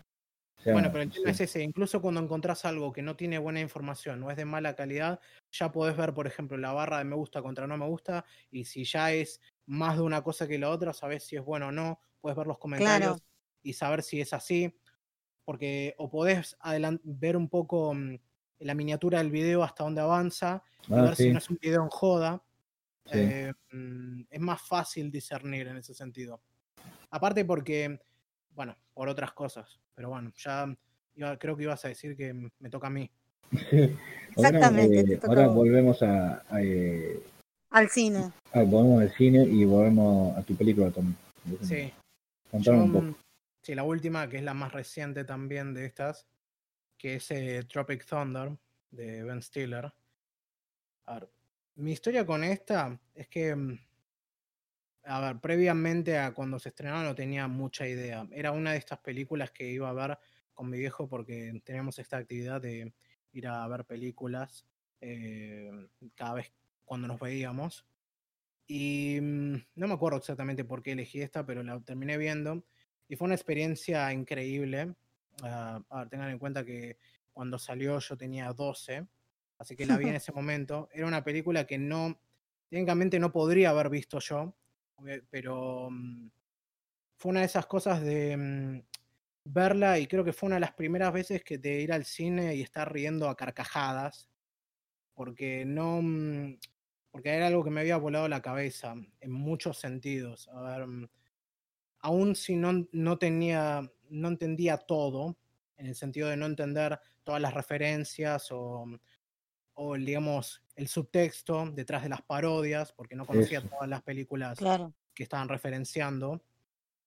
Aún así podía reírme desde los chistes de pedos hasta, mm, hasta los juegos de palabras, eso lo de soy el tipo haciendo del tipo disfrazado de otro tipo. Y obviamente esta fue una de las primeras que fui y compré trucha cuando pude. Y en ese lapso de dos años la habré visto como 20 o 30 veces. era a tal punto que, mm, que hay, hay, hay segmentos que los puedo casi recitar de memoria. Y mm, es, es fue muy formativa para mí por el hecho de que era algo que no había visto nunca, porque obviamente conocía a una que otra película por algunos de los actores, por ejemplo Robert Downey Jr. no lo conocía, de hecho, esta es probablemente la primera película que vi de él y, de, y pensaba que era, que era negro, pero después, pero ese mismo año también salió Iron Man y ahí fue cuando, cuando también de algún modo fui consciente del concepto de blackface. Y quiero meterme en ese detalle ahora mismo porque otra de las una de las razones por las que decidí hablar de esta película en particular es que hace un par de hace unos meses atrás, en la esfera K-popera de Twitter, me acuerdo que estaba mm, un grupo de gente quejándose, como suele quejarse la gente en Twitter, de, que, veamos, justamente estas K-poperas ahí descubrieron que mm, Robert Downey Jr. había hecho esta película. Y era una cosa del tipo, ay no, Iron Man hizo blackface, hay que cancelarlo. Y otra gente saltando a defenderlo pero lo que más me acuerdo es que justamente yo veía eso y mi primera reacción era, sí, obvio, él hizo eso, ¿cómo no sabían? Es como, para mí era obvio saber que Robert Downey Jr. había hecho blackface en una película muy conocida, pero después caí en, en el recordar que estaba hablando con, o mejor dicho, estaba viendo, discutir a personas que muchas de ellas no debían llegar a tener ni 20 años. Y van a burlar de mí por esto, pero si bien es algo que ya tenía, ya tenía presente a nivel racional, creo que esa fue una de las primeras veces que, digamos, fui consciente del hecho de que ya está, digamos, llegando a mayoría de edad una generación que no es consciente de las mismas cosas que yo. O sea, mm, que, esto, que estos pibes que están descubriendo esto eran muy, muy chicos cuando esta película salió. Y eso un poco me voló la cabeza, pero al mismo tiempo, pero al mismo tiempo me, a un punto me, me hizo sentir agradecido por haberla podido ver en ese momento.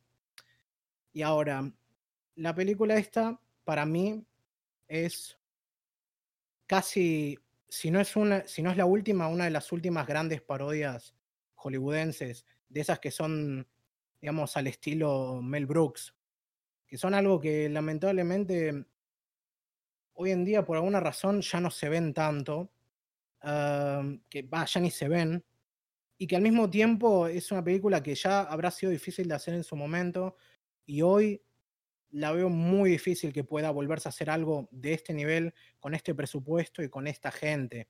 Entre otras cosas por esta reacción que, que ves acá de gente atacándola sin saber absolutamente nada. Porque no voy a defender el eh, blackface acá, pero cuando ves la película entendés perfectamente por qué es como es este, digamos, este personaje.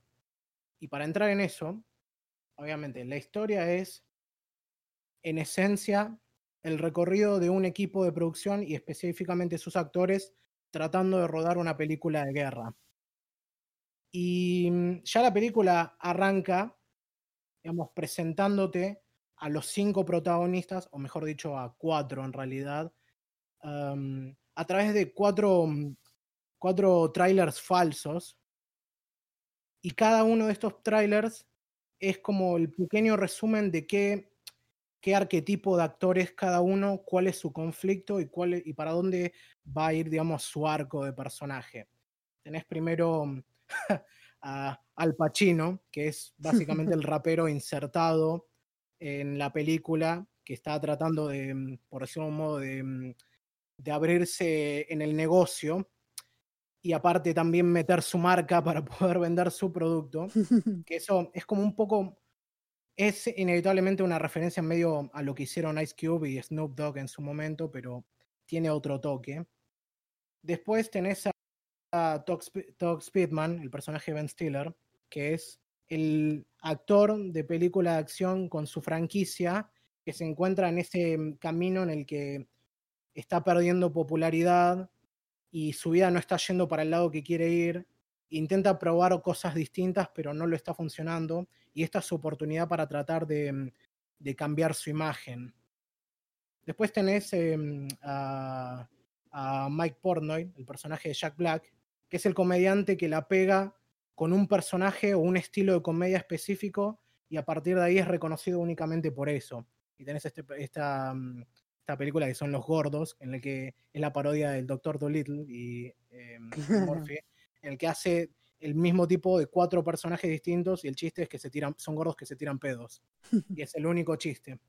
Y obviamente su recorrido es que mm, esta, este, esta ascendencia de fama y todo este problema que le genera el ser tan popular por este personaje lo lleva a una vida de exceso y de, digamos, y de caer en la droga y cómo trata de salir de eso, o cómo las circunstancias lo fuerza a salir de eso.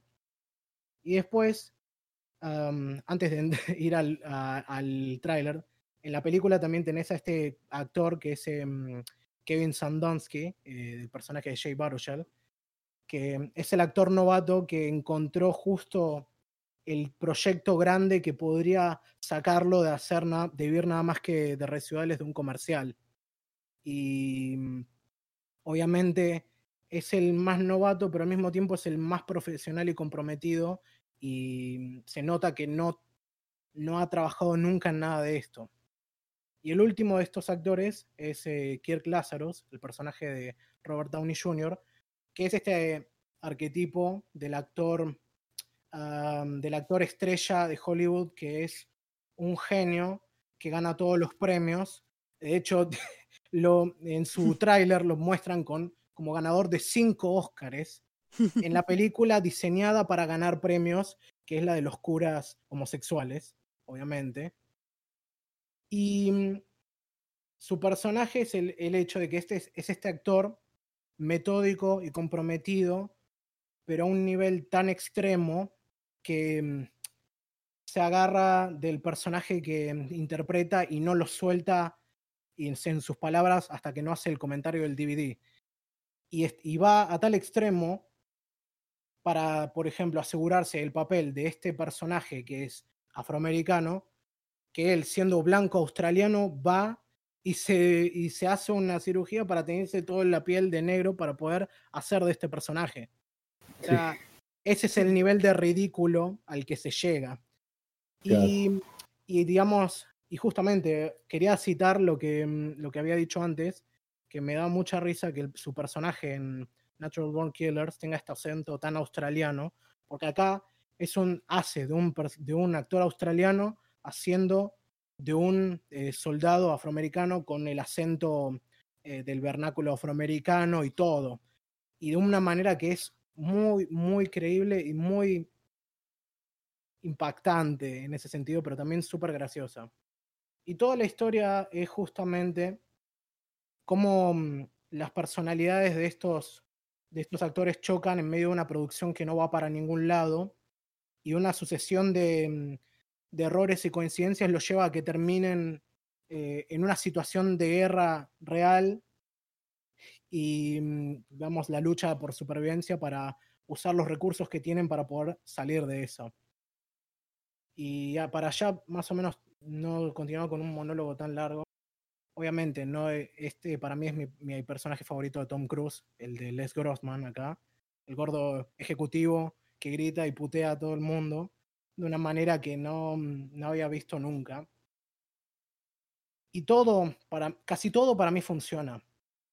La, la interacciones entre los personajes, el ida y vuelta que tienen, qué bien agarrados están cada uno al personaje que representan. El diálogo es mucho más complejo de lo que recordaba. De hecho, una de las cosas que más me impacta de esta película es que con los años justamente fui ganando perspectivas distintas. Entre otras cosas, mejoré mi inglés a tal punto que ahora estuve captando muchas referencias, sobre todo idiomáticas y frases y cosas así que antes no captaba, que le dan a algunos, a, algunos de estos personajes también un, un, nivel distinto también en su relación. Hay una escena que me gusta mucho en la que mm, están discutiendo el personaje este Kirk con Al Pacino, porque Al Pacino, todo el, todo el está enojado con él porque le dice, justo el, el, papel particular para un actor afroamericano se lo dan a Cocodrilo Dundee. Y ahí empiezan a discutir, porque justamente empieza a atacar a cosas que le conciernen a él en su cultura, porque el Cocodrilo Dundee es un personaje de una película australiana muy importante, y empiezan a escalar y a insultarse uno al otro de esa manera, y todo se desenvuelve cuando mm, cuando Al Pacino le dice, estoy cansado de que este negro de mierda vaya y, me, y se haga el personaje así, y ahí ese momento trata de cortar eso cantándole el tema de los Jefferson. que eso, eso, la primera vez que lo vi, obviamente, no lo capté. No había captado justo que había dicho directamente la palabra con N, que es la única vez que suena en la película y que tiene ese impacto. Así que es como que tiene ese choque en el que el tipo sabe que en algún punto que lo que está haciendo está mal, pero al mismo tiempo trata de reconciliarse con él. Obviamente, lo que le molesta al Pacino es que está viendo que este tipo blanco haciendo casi un estereotipo de un hombre negro, de una manera que aparte nunca se sale de personaje, todo el tiempo está hablando así. Y mm, bueno, ya me extendí más de lo que quería, así que cuéntenme un poco ustedes, por favor. Mira, este, te digo, la, la, había visto hace un montón y la volví a ver ahora y me reí exactamente en los mismos lugares y con los mismos gags que, que la primera vez. Este, mm, me acuerdo en su momento lo, el tema de las críticas sobre Robert Downey Jr. precisamente por, por todo el tema de del blackface por todo el tema en su momento de que era este un blanco haciendo de negro durante toda la película y este o de un afroamericano corrijamos bien los términos de una persona negra eh, claro exactamente pero este eh, bueno y también coincido con, con vos Tommy que el del personaje de Tom Cruise es es de lo mejor este hay muchas referencias a Apocalipsis Now, a Pelotón, que son todas las películas de, guerra de la época. Sí, de, los 80, digamos. Hay muchas referencias a todo eso. La ¿eh? primera secuencia, ha nacido el 4 de julio. Cuando nacido el 4 de julio, exactamente. A, este, a, Mash cuando entra a esa Bueno, Mash, yo me acuerdo cuando vi esa, automáticamente pensé en Mash.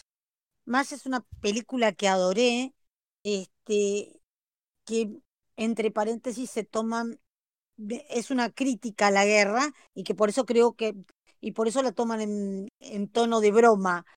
Y es este, una película de aquellas. Y, y, hacen, y hay muchas referencias a esa película y bueno, más allá de las torpezas de cada uno de los actores por sobrevivir dentro de los personajes o no, de tratar de salir de eso, de, de, de, de bancar un, un rodaje donde un director los abandona a la suerte, diciendo arréglensela como pueda, porque creo que todos tienen un ego tan grande en la historia que no, no permite que, que una filmación se lleve, se lleve a cabo bien. Bueno, sí, esa, es, este esa escena en la que ocurre eso, a mí me encanta porque justamente la película arranca en la ficción dentro de la ficción. Exactamente. Y poco a poco se va desintegrando de, poco a poco se va desintegrando cuando ves, digamos, el que, que el personaje Ben Stiller recibe 30 balazos y sigue en pie y vivo, y después le vuelan los, los, las, manos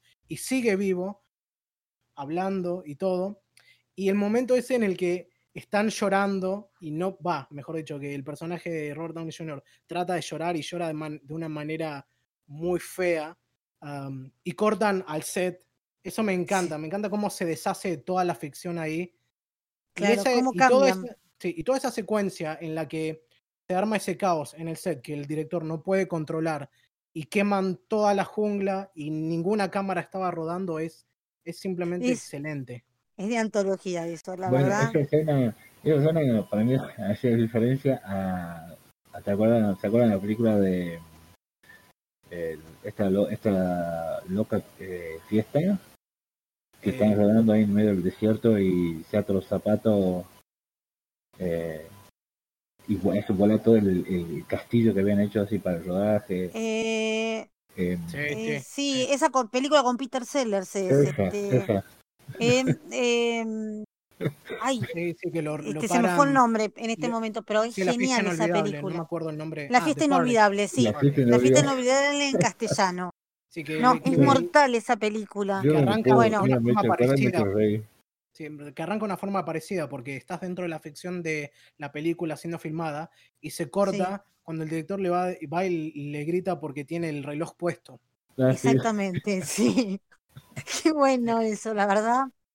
Increíble. Tienen esos, esos detalles que vos decís, bueno, creo que uno no puede evitar reírse, no, no puede evitar... Pero vos sabés que no funciona, no, no, vos sabés que no funciona para todo el mundo la película. No, eh, no. Y yo puedo entender este perfectamente por qué no. Este es como un humor en algunos puntos muy específico. Hay muchas cosas que también son muy específicas a la cultura estadounidense y si no estás muy al tanto de eso se te pasan. Entre otras cosas, por ejemplo, este elemento de relaciones raciales, a ver, es algo que es universal, pero al mismo tiempo tiene mucho metido de cómo son las relaciones raciales en Estados Unidos. Claro. Claro. Sí, sí, sí, sí, Bueno, si, a ver, yo sin ir más lejos, me pongo de ejemplo, para no poner ejemplo a cualquier persona, cuando yo vi Zulander, la primera vez. Ah, esa me encanta también. Eh, cuando yo vi dije, acabo de ver la peor película de mi vida. Porque no le había entendido el doble sentido. O sea, no sé si había sido un momento de mi vida, porque yo ya, ya, ya, era, no sé si puedo decir cinéfilo, pero ya tenía ciclos de cine armado, todo. Y yo cuando veía Zulando, yo decía, esta película me está insultando mi inteligencia, porque yo, yo no puedo estar viendo esta basura de película. ¿La viste cuando salió? Claro, y después, eh, me acuerdo que leí un artículo de, en internet y yo decía, pues yo no he visto esta película. O sea, yo, yo eh, entendió mal, vi mal, había sido un día malo mío. Puede ser que haya sido un malo, porque me acuerdo en esa época era, había viejo ¿no? Que salió esa película. Pero cuando la vi la segunda vez, eh, creo que, no sé si tres o cuatro veces tuve que pararla en un momento de la película para poder eh, reírme en, en tenía miedo de, morirme solo ahí en mi casa, ahogado por la risa porque yo me reía, o sea, yo no sé si me reía porque le había entendido el chiste o porque me reía qué tonto que he sido que no me acuerdo de entender el chiste antes de su ¿entendés? No te dio, en su momento cuando la viste, no te dio risa ni siquiera la escena en la que en la que explota la estación de servicio. Claro, no, es que me pareció ridícula en ese momento.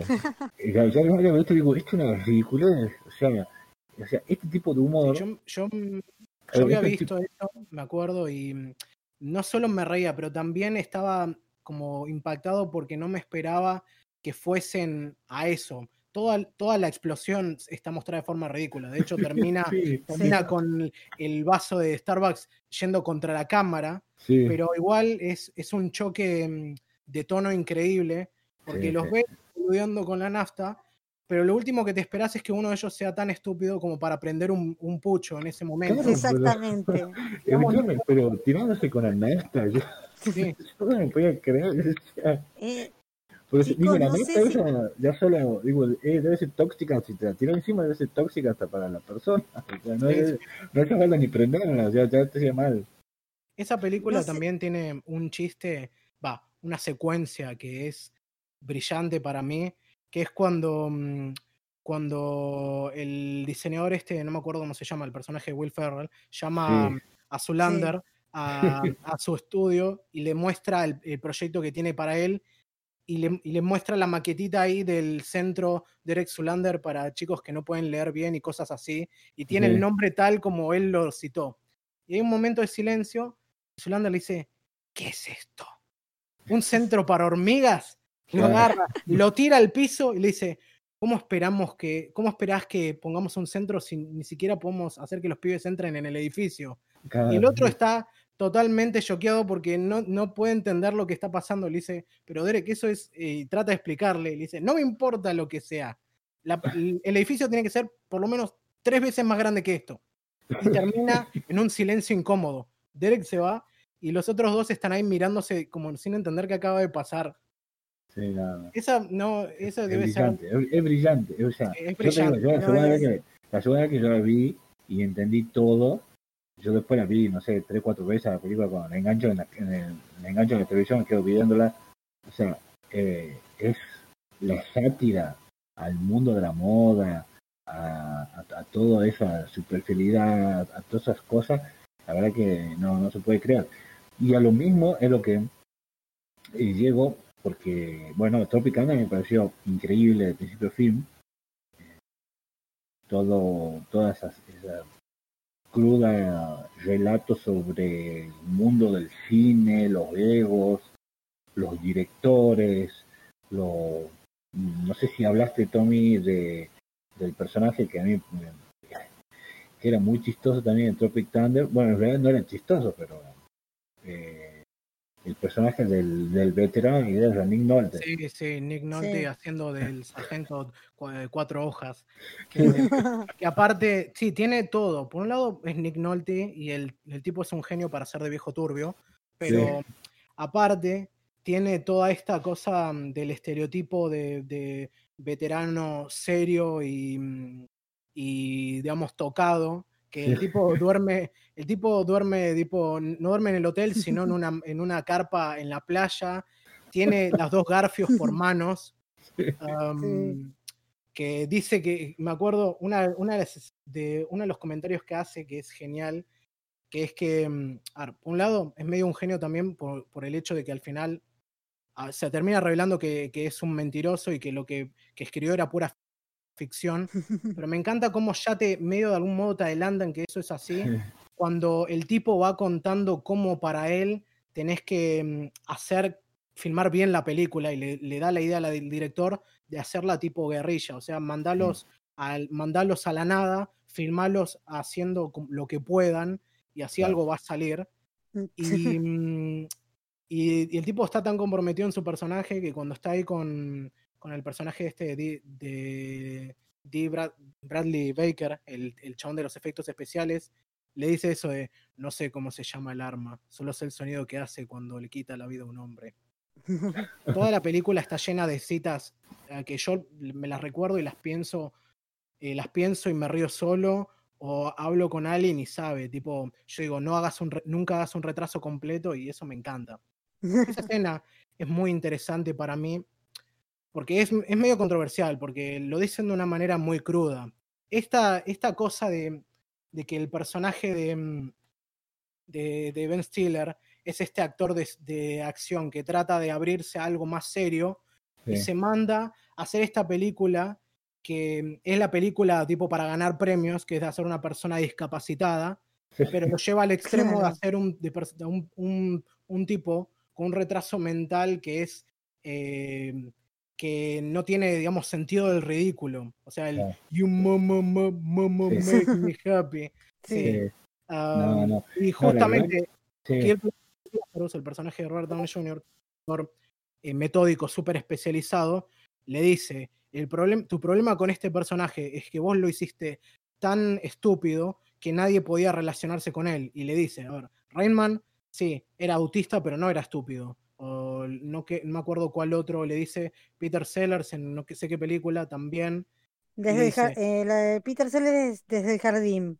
Ah, esa, película. La de Mr. Gardiner, Chance Gardiner. Sí, sí, la de eh, sí, Mr. Chance. Eh, y después le dice, ah, vos hiciste un retraso completo. ¿No me crees? Preguntale a, mm, a ¿cómo, ¿cómo, era que decía?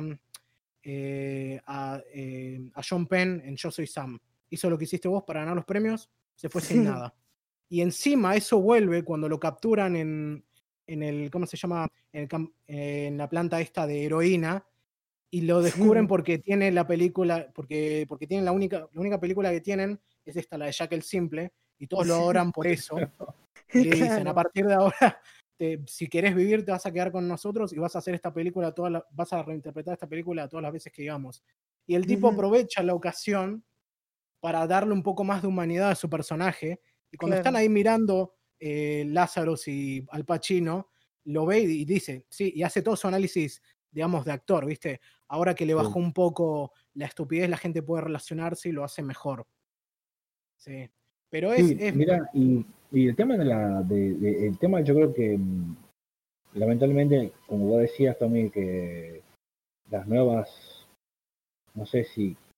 ¿Cómo decir? El tema esta de la nueva política, de, o sea, de esto políticamente correcto, que no sé cuándo iremos a ver de vuelta una película en sátira, porque sería absolutamente impensable mirar en este momento. Yo creo, mira, así, analizando el tema de políticamente correcto, creo que lo último que se hizo, no sé si así a gran escala, es el dictador. Sí, pero el dictador, a ver, no. Esa. Me parece. Si querés ponerlo de esa manera, si que pones de esa manera, para mí, mejor que el dictador es la es eh, Bruno, Bruno. es la última de la trilogía de mm, sí. la trilogía de, o, Bruno, claro, sí. sí. Pero el dictador para mí no llega al mismo nivel porque yo soy un súper fan de Sasha Baron Cohen, o sea, no tengo ninguna vergüenza de admitirlo, me parece un genio no reconocido.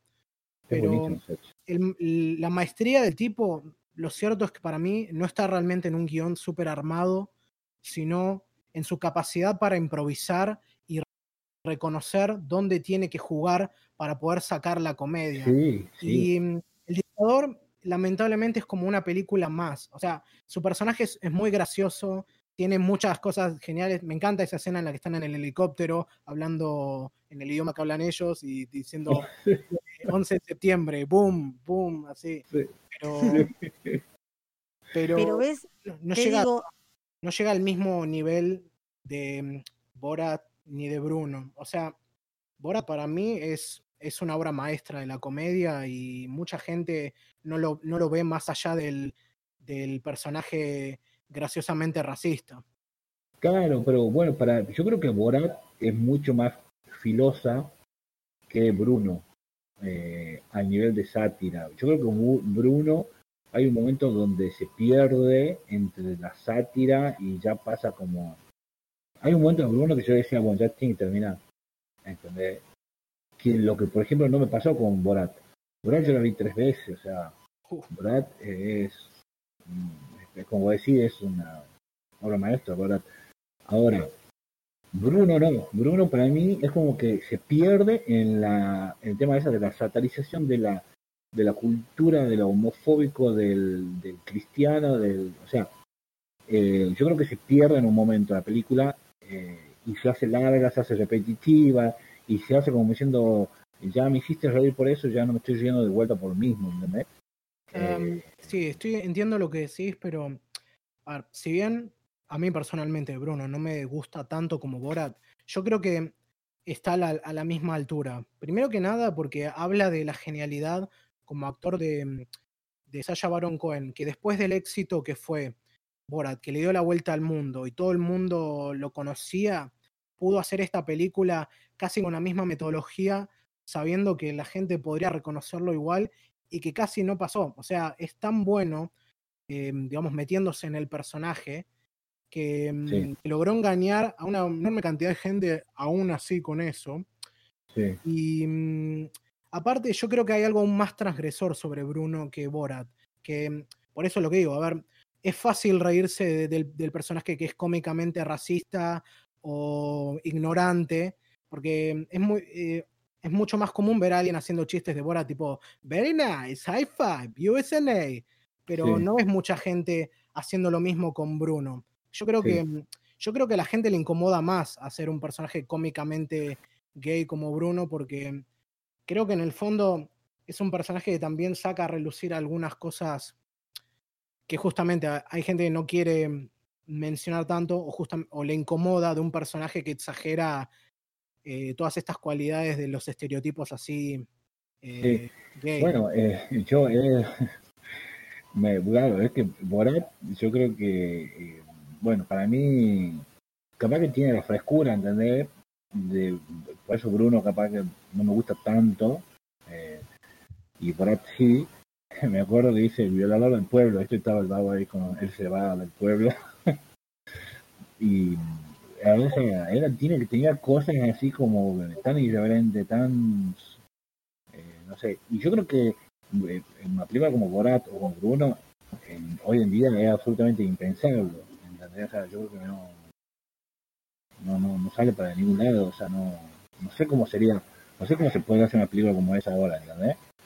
Eh, sería bastante más difícil. Tendrías que ser, tendrías que ingeniártelas mucho, pero también ya era difícil en ese momento. A ver, Bora ni bien salió y se hizo el exitosa, que, tan exitosa como fue, em, al momento le empezaron a llover denuncias y demandas por todos lados, ah, porque justamente eh, sacaron a la vista trapos sucios de gente que no quería mostrarlos. O sea, esa película tiene un grado de, de comentario social que yo creo que hay gente que, o hay otras películas que se esfuerzan muchísimo en lograr y no, no llegan, que es por ejemplo cuando está en el rodeo y mm, está con el tipo que, que organiza el rodeo y le dice, no, no, no, acá no nos damos besos, no hacemos esas cosas de puto, ¿viste? Y el chabón lo engancha por ahí y le dice, eh, en mi país eh, los matamos. Y él dice, bueno, acá estamos viendo de tratar de hacer lo mismo. Y ese es el momento en que te agarras la casa y te decís, la puta madre, estas personas son reales y pueden votar. O sea, ese tipo, em, ese, ese, eso fue algo sin filtro, es lo que digo. Yo creo que con esa película. Es, tan, es, tan, incómodo, es tan, o sea, la realidad es tan incómodo, es más incómoda que, no sé, cualquier cosa. Sí, sí. Y eso, ¿te acuerdas que creo que en Borat es cuando él va a, que vos podías sacar una cuenta? Ah, no, no, ya me he confundido de documento. No, esa es la de. Eh, otro, otro documental, que va, va, a un banco a sacar una cuenta y te regalan armas y se acaba una cuenta. Ah, no, eso es en, en Bowling for Columbine. En Bowling for Columbine, sí. Eh, bueno, eh, este, te digo, de todo lo que veníamos hablando, lo que estoy pensando, que también lo mencionaron ustedes, es cuántas películas, cuántas películas a esta altura y después de que pasó mucha agua bajo el puente y, eh, y todo el tema de violencia de género y un montón de otras cosas más, ya no se pueden hacer o ya no se podrían hacer, porque no serían correctas, porque serían tremendas y porque hay un montón de cosas que me pasa a mí ahora, que ya pasé por todas, por todas esas, esas etapas, que las miro y digo, esto no se podría hacer hoy.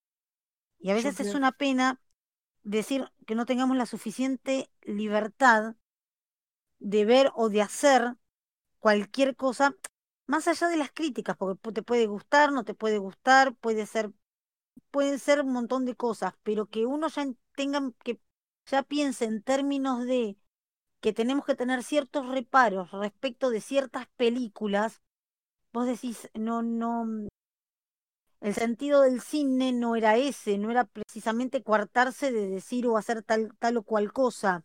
No justifico nada, pero digo, ¿qué, qué difícil se hizo todo ahora.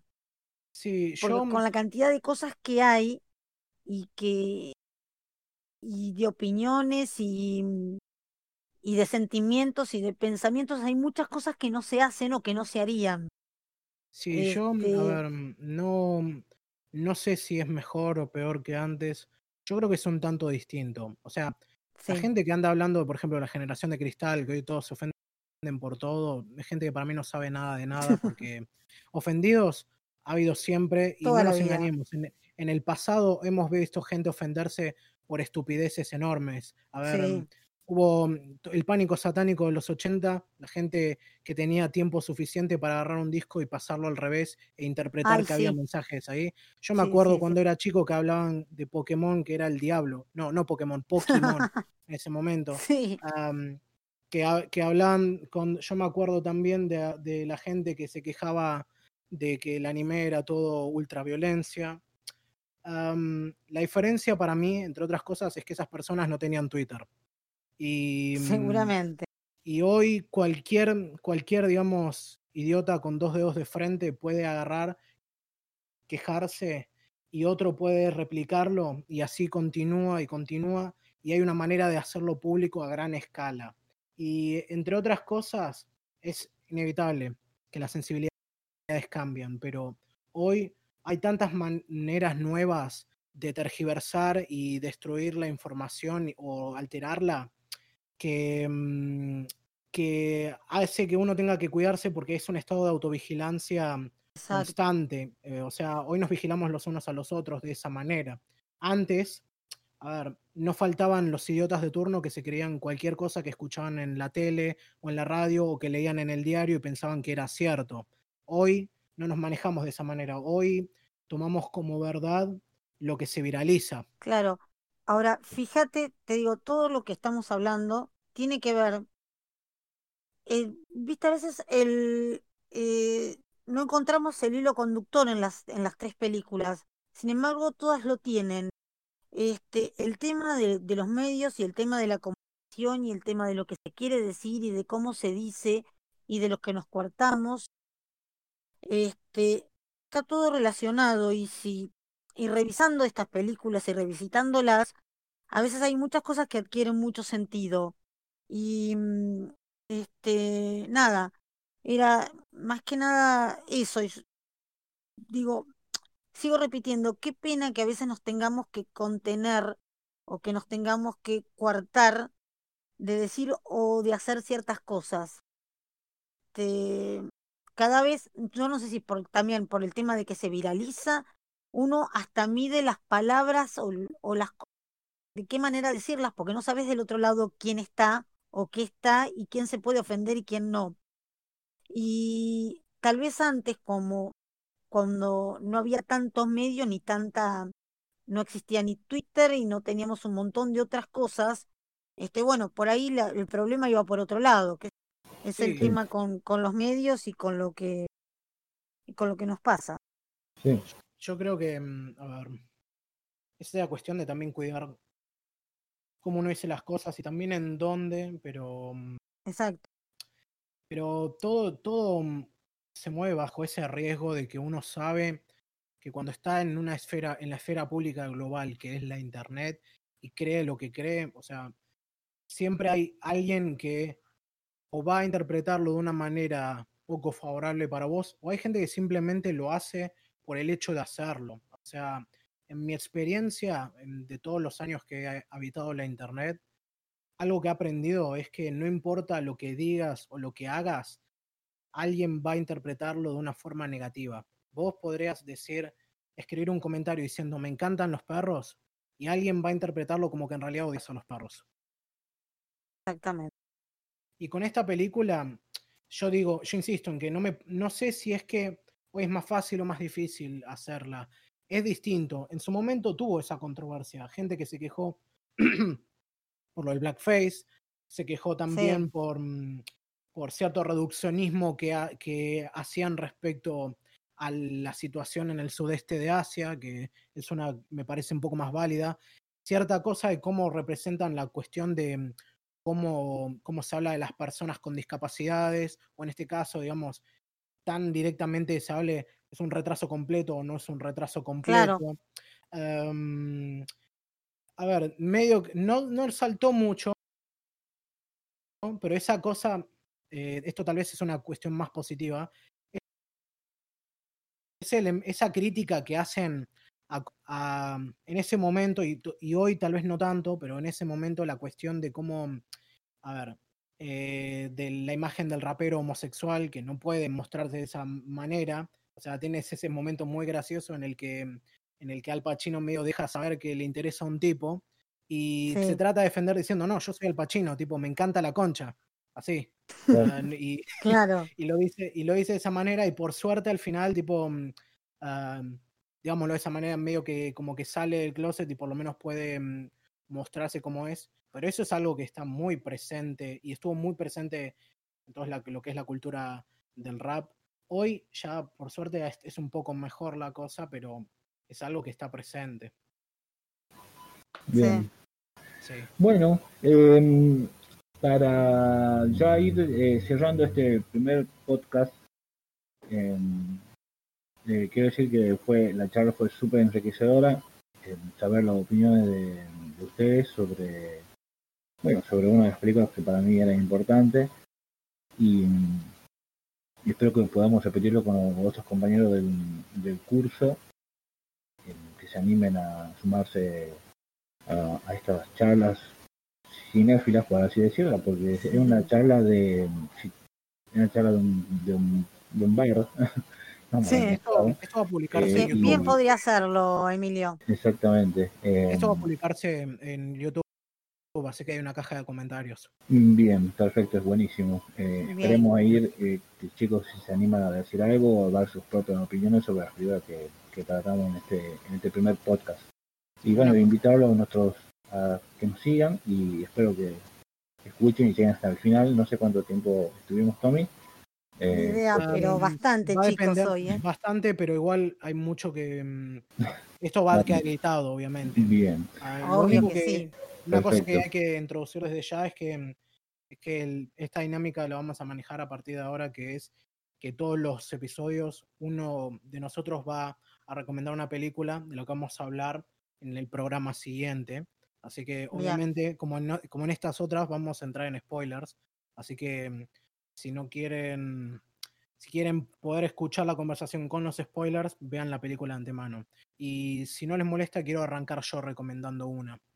Me parece muy bien. Perfecto, adelante. Yo quiero agarrar em, para, para, arrancar el, segundo episodio, eh, discutir una reciente de un autor moderno y antigua a nuestros tiempos, que es em, la película The Fanatic de Fred Durst. Porque esta película agarra justo algo muy interesante de todas las cosas que vengo hablando de Tropic Thunder. Y mm, no sé cómo se la van a tomar, pero espero que la puedan ver de una manera parecida como la veo yo. Antes que nada, ¿saben quién es Fred Durst, no? Sí, sí. Sí, sí, sí. No vi la película. El rapero de. El rapero de. Cantante de. Sí, sí. sí. Eh, no vi la película, pero bueno, eh, va a ser toda una experiencia entonces. Sí, sí, sí totalmente. Está bien. Eh, bueno, esa es la película nominada para el, próximo programa. Eh, también seguramente vamos a tener, vamos a charlar si en el caso que hubiera algún evento importante como para, o alguna noticia como para ser debatida ahí en el, ámbito del podcast, también seguramente lo a charlar. Y también vamos a tener una nueva sección con lo que serían las recomendaciones, que breves recomendaciones de lo que vimos últimamente el fin de semana. Eh, alguna serie o alguna película, algún documental que se nos ocurre que podría estar interesante que, que otras personas lo vean y que estén estén ahí disponibles. Eh, bueno, yo los saludos a todos. Eh, Eugenia, muchas gracias por. gracias a vos, Emil. Y a vos también, Tommy, por, por haber participado. Y bueno, nos vemos en el próximo podcast. Vale. Saludos. Nos vemos. Saludos. Chao, chicos. Chao.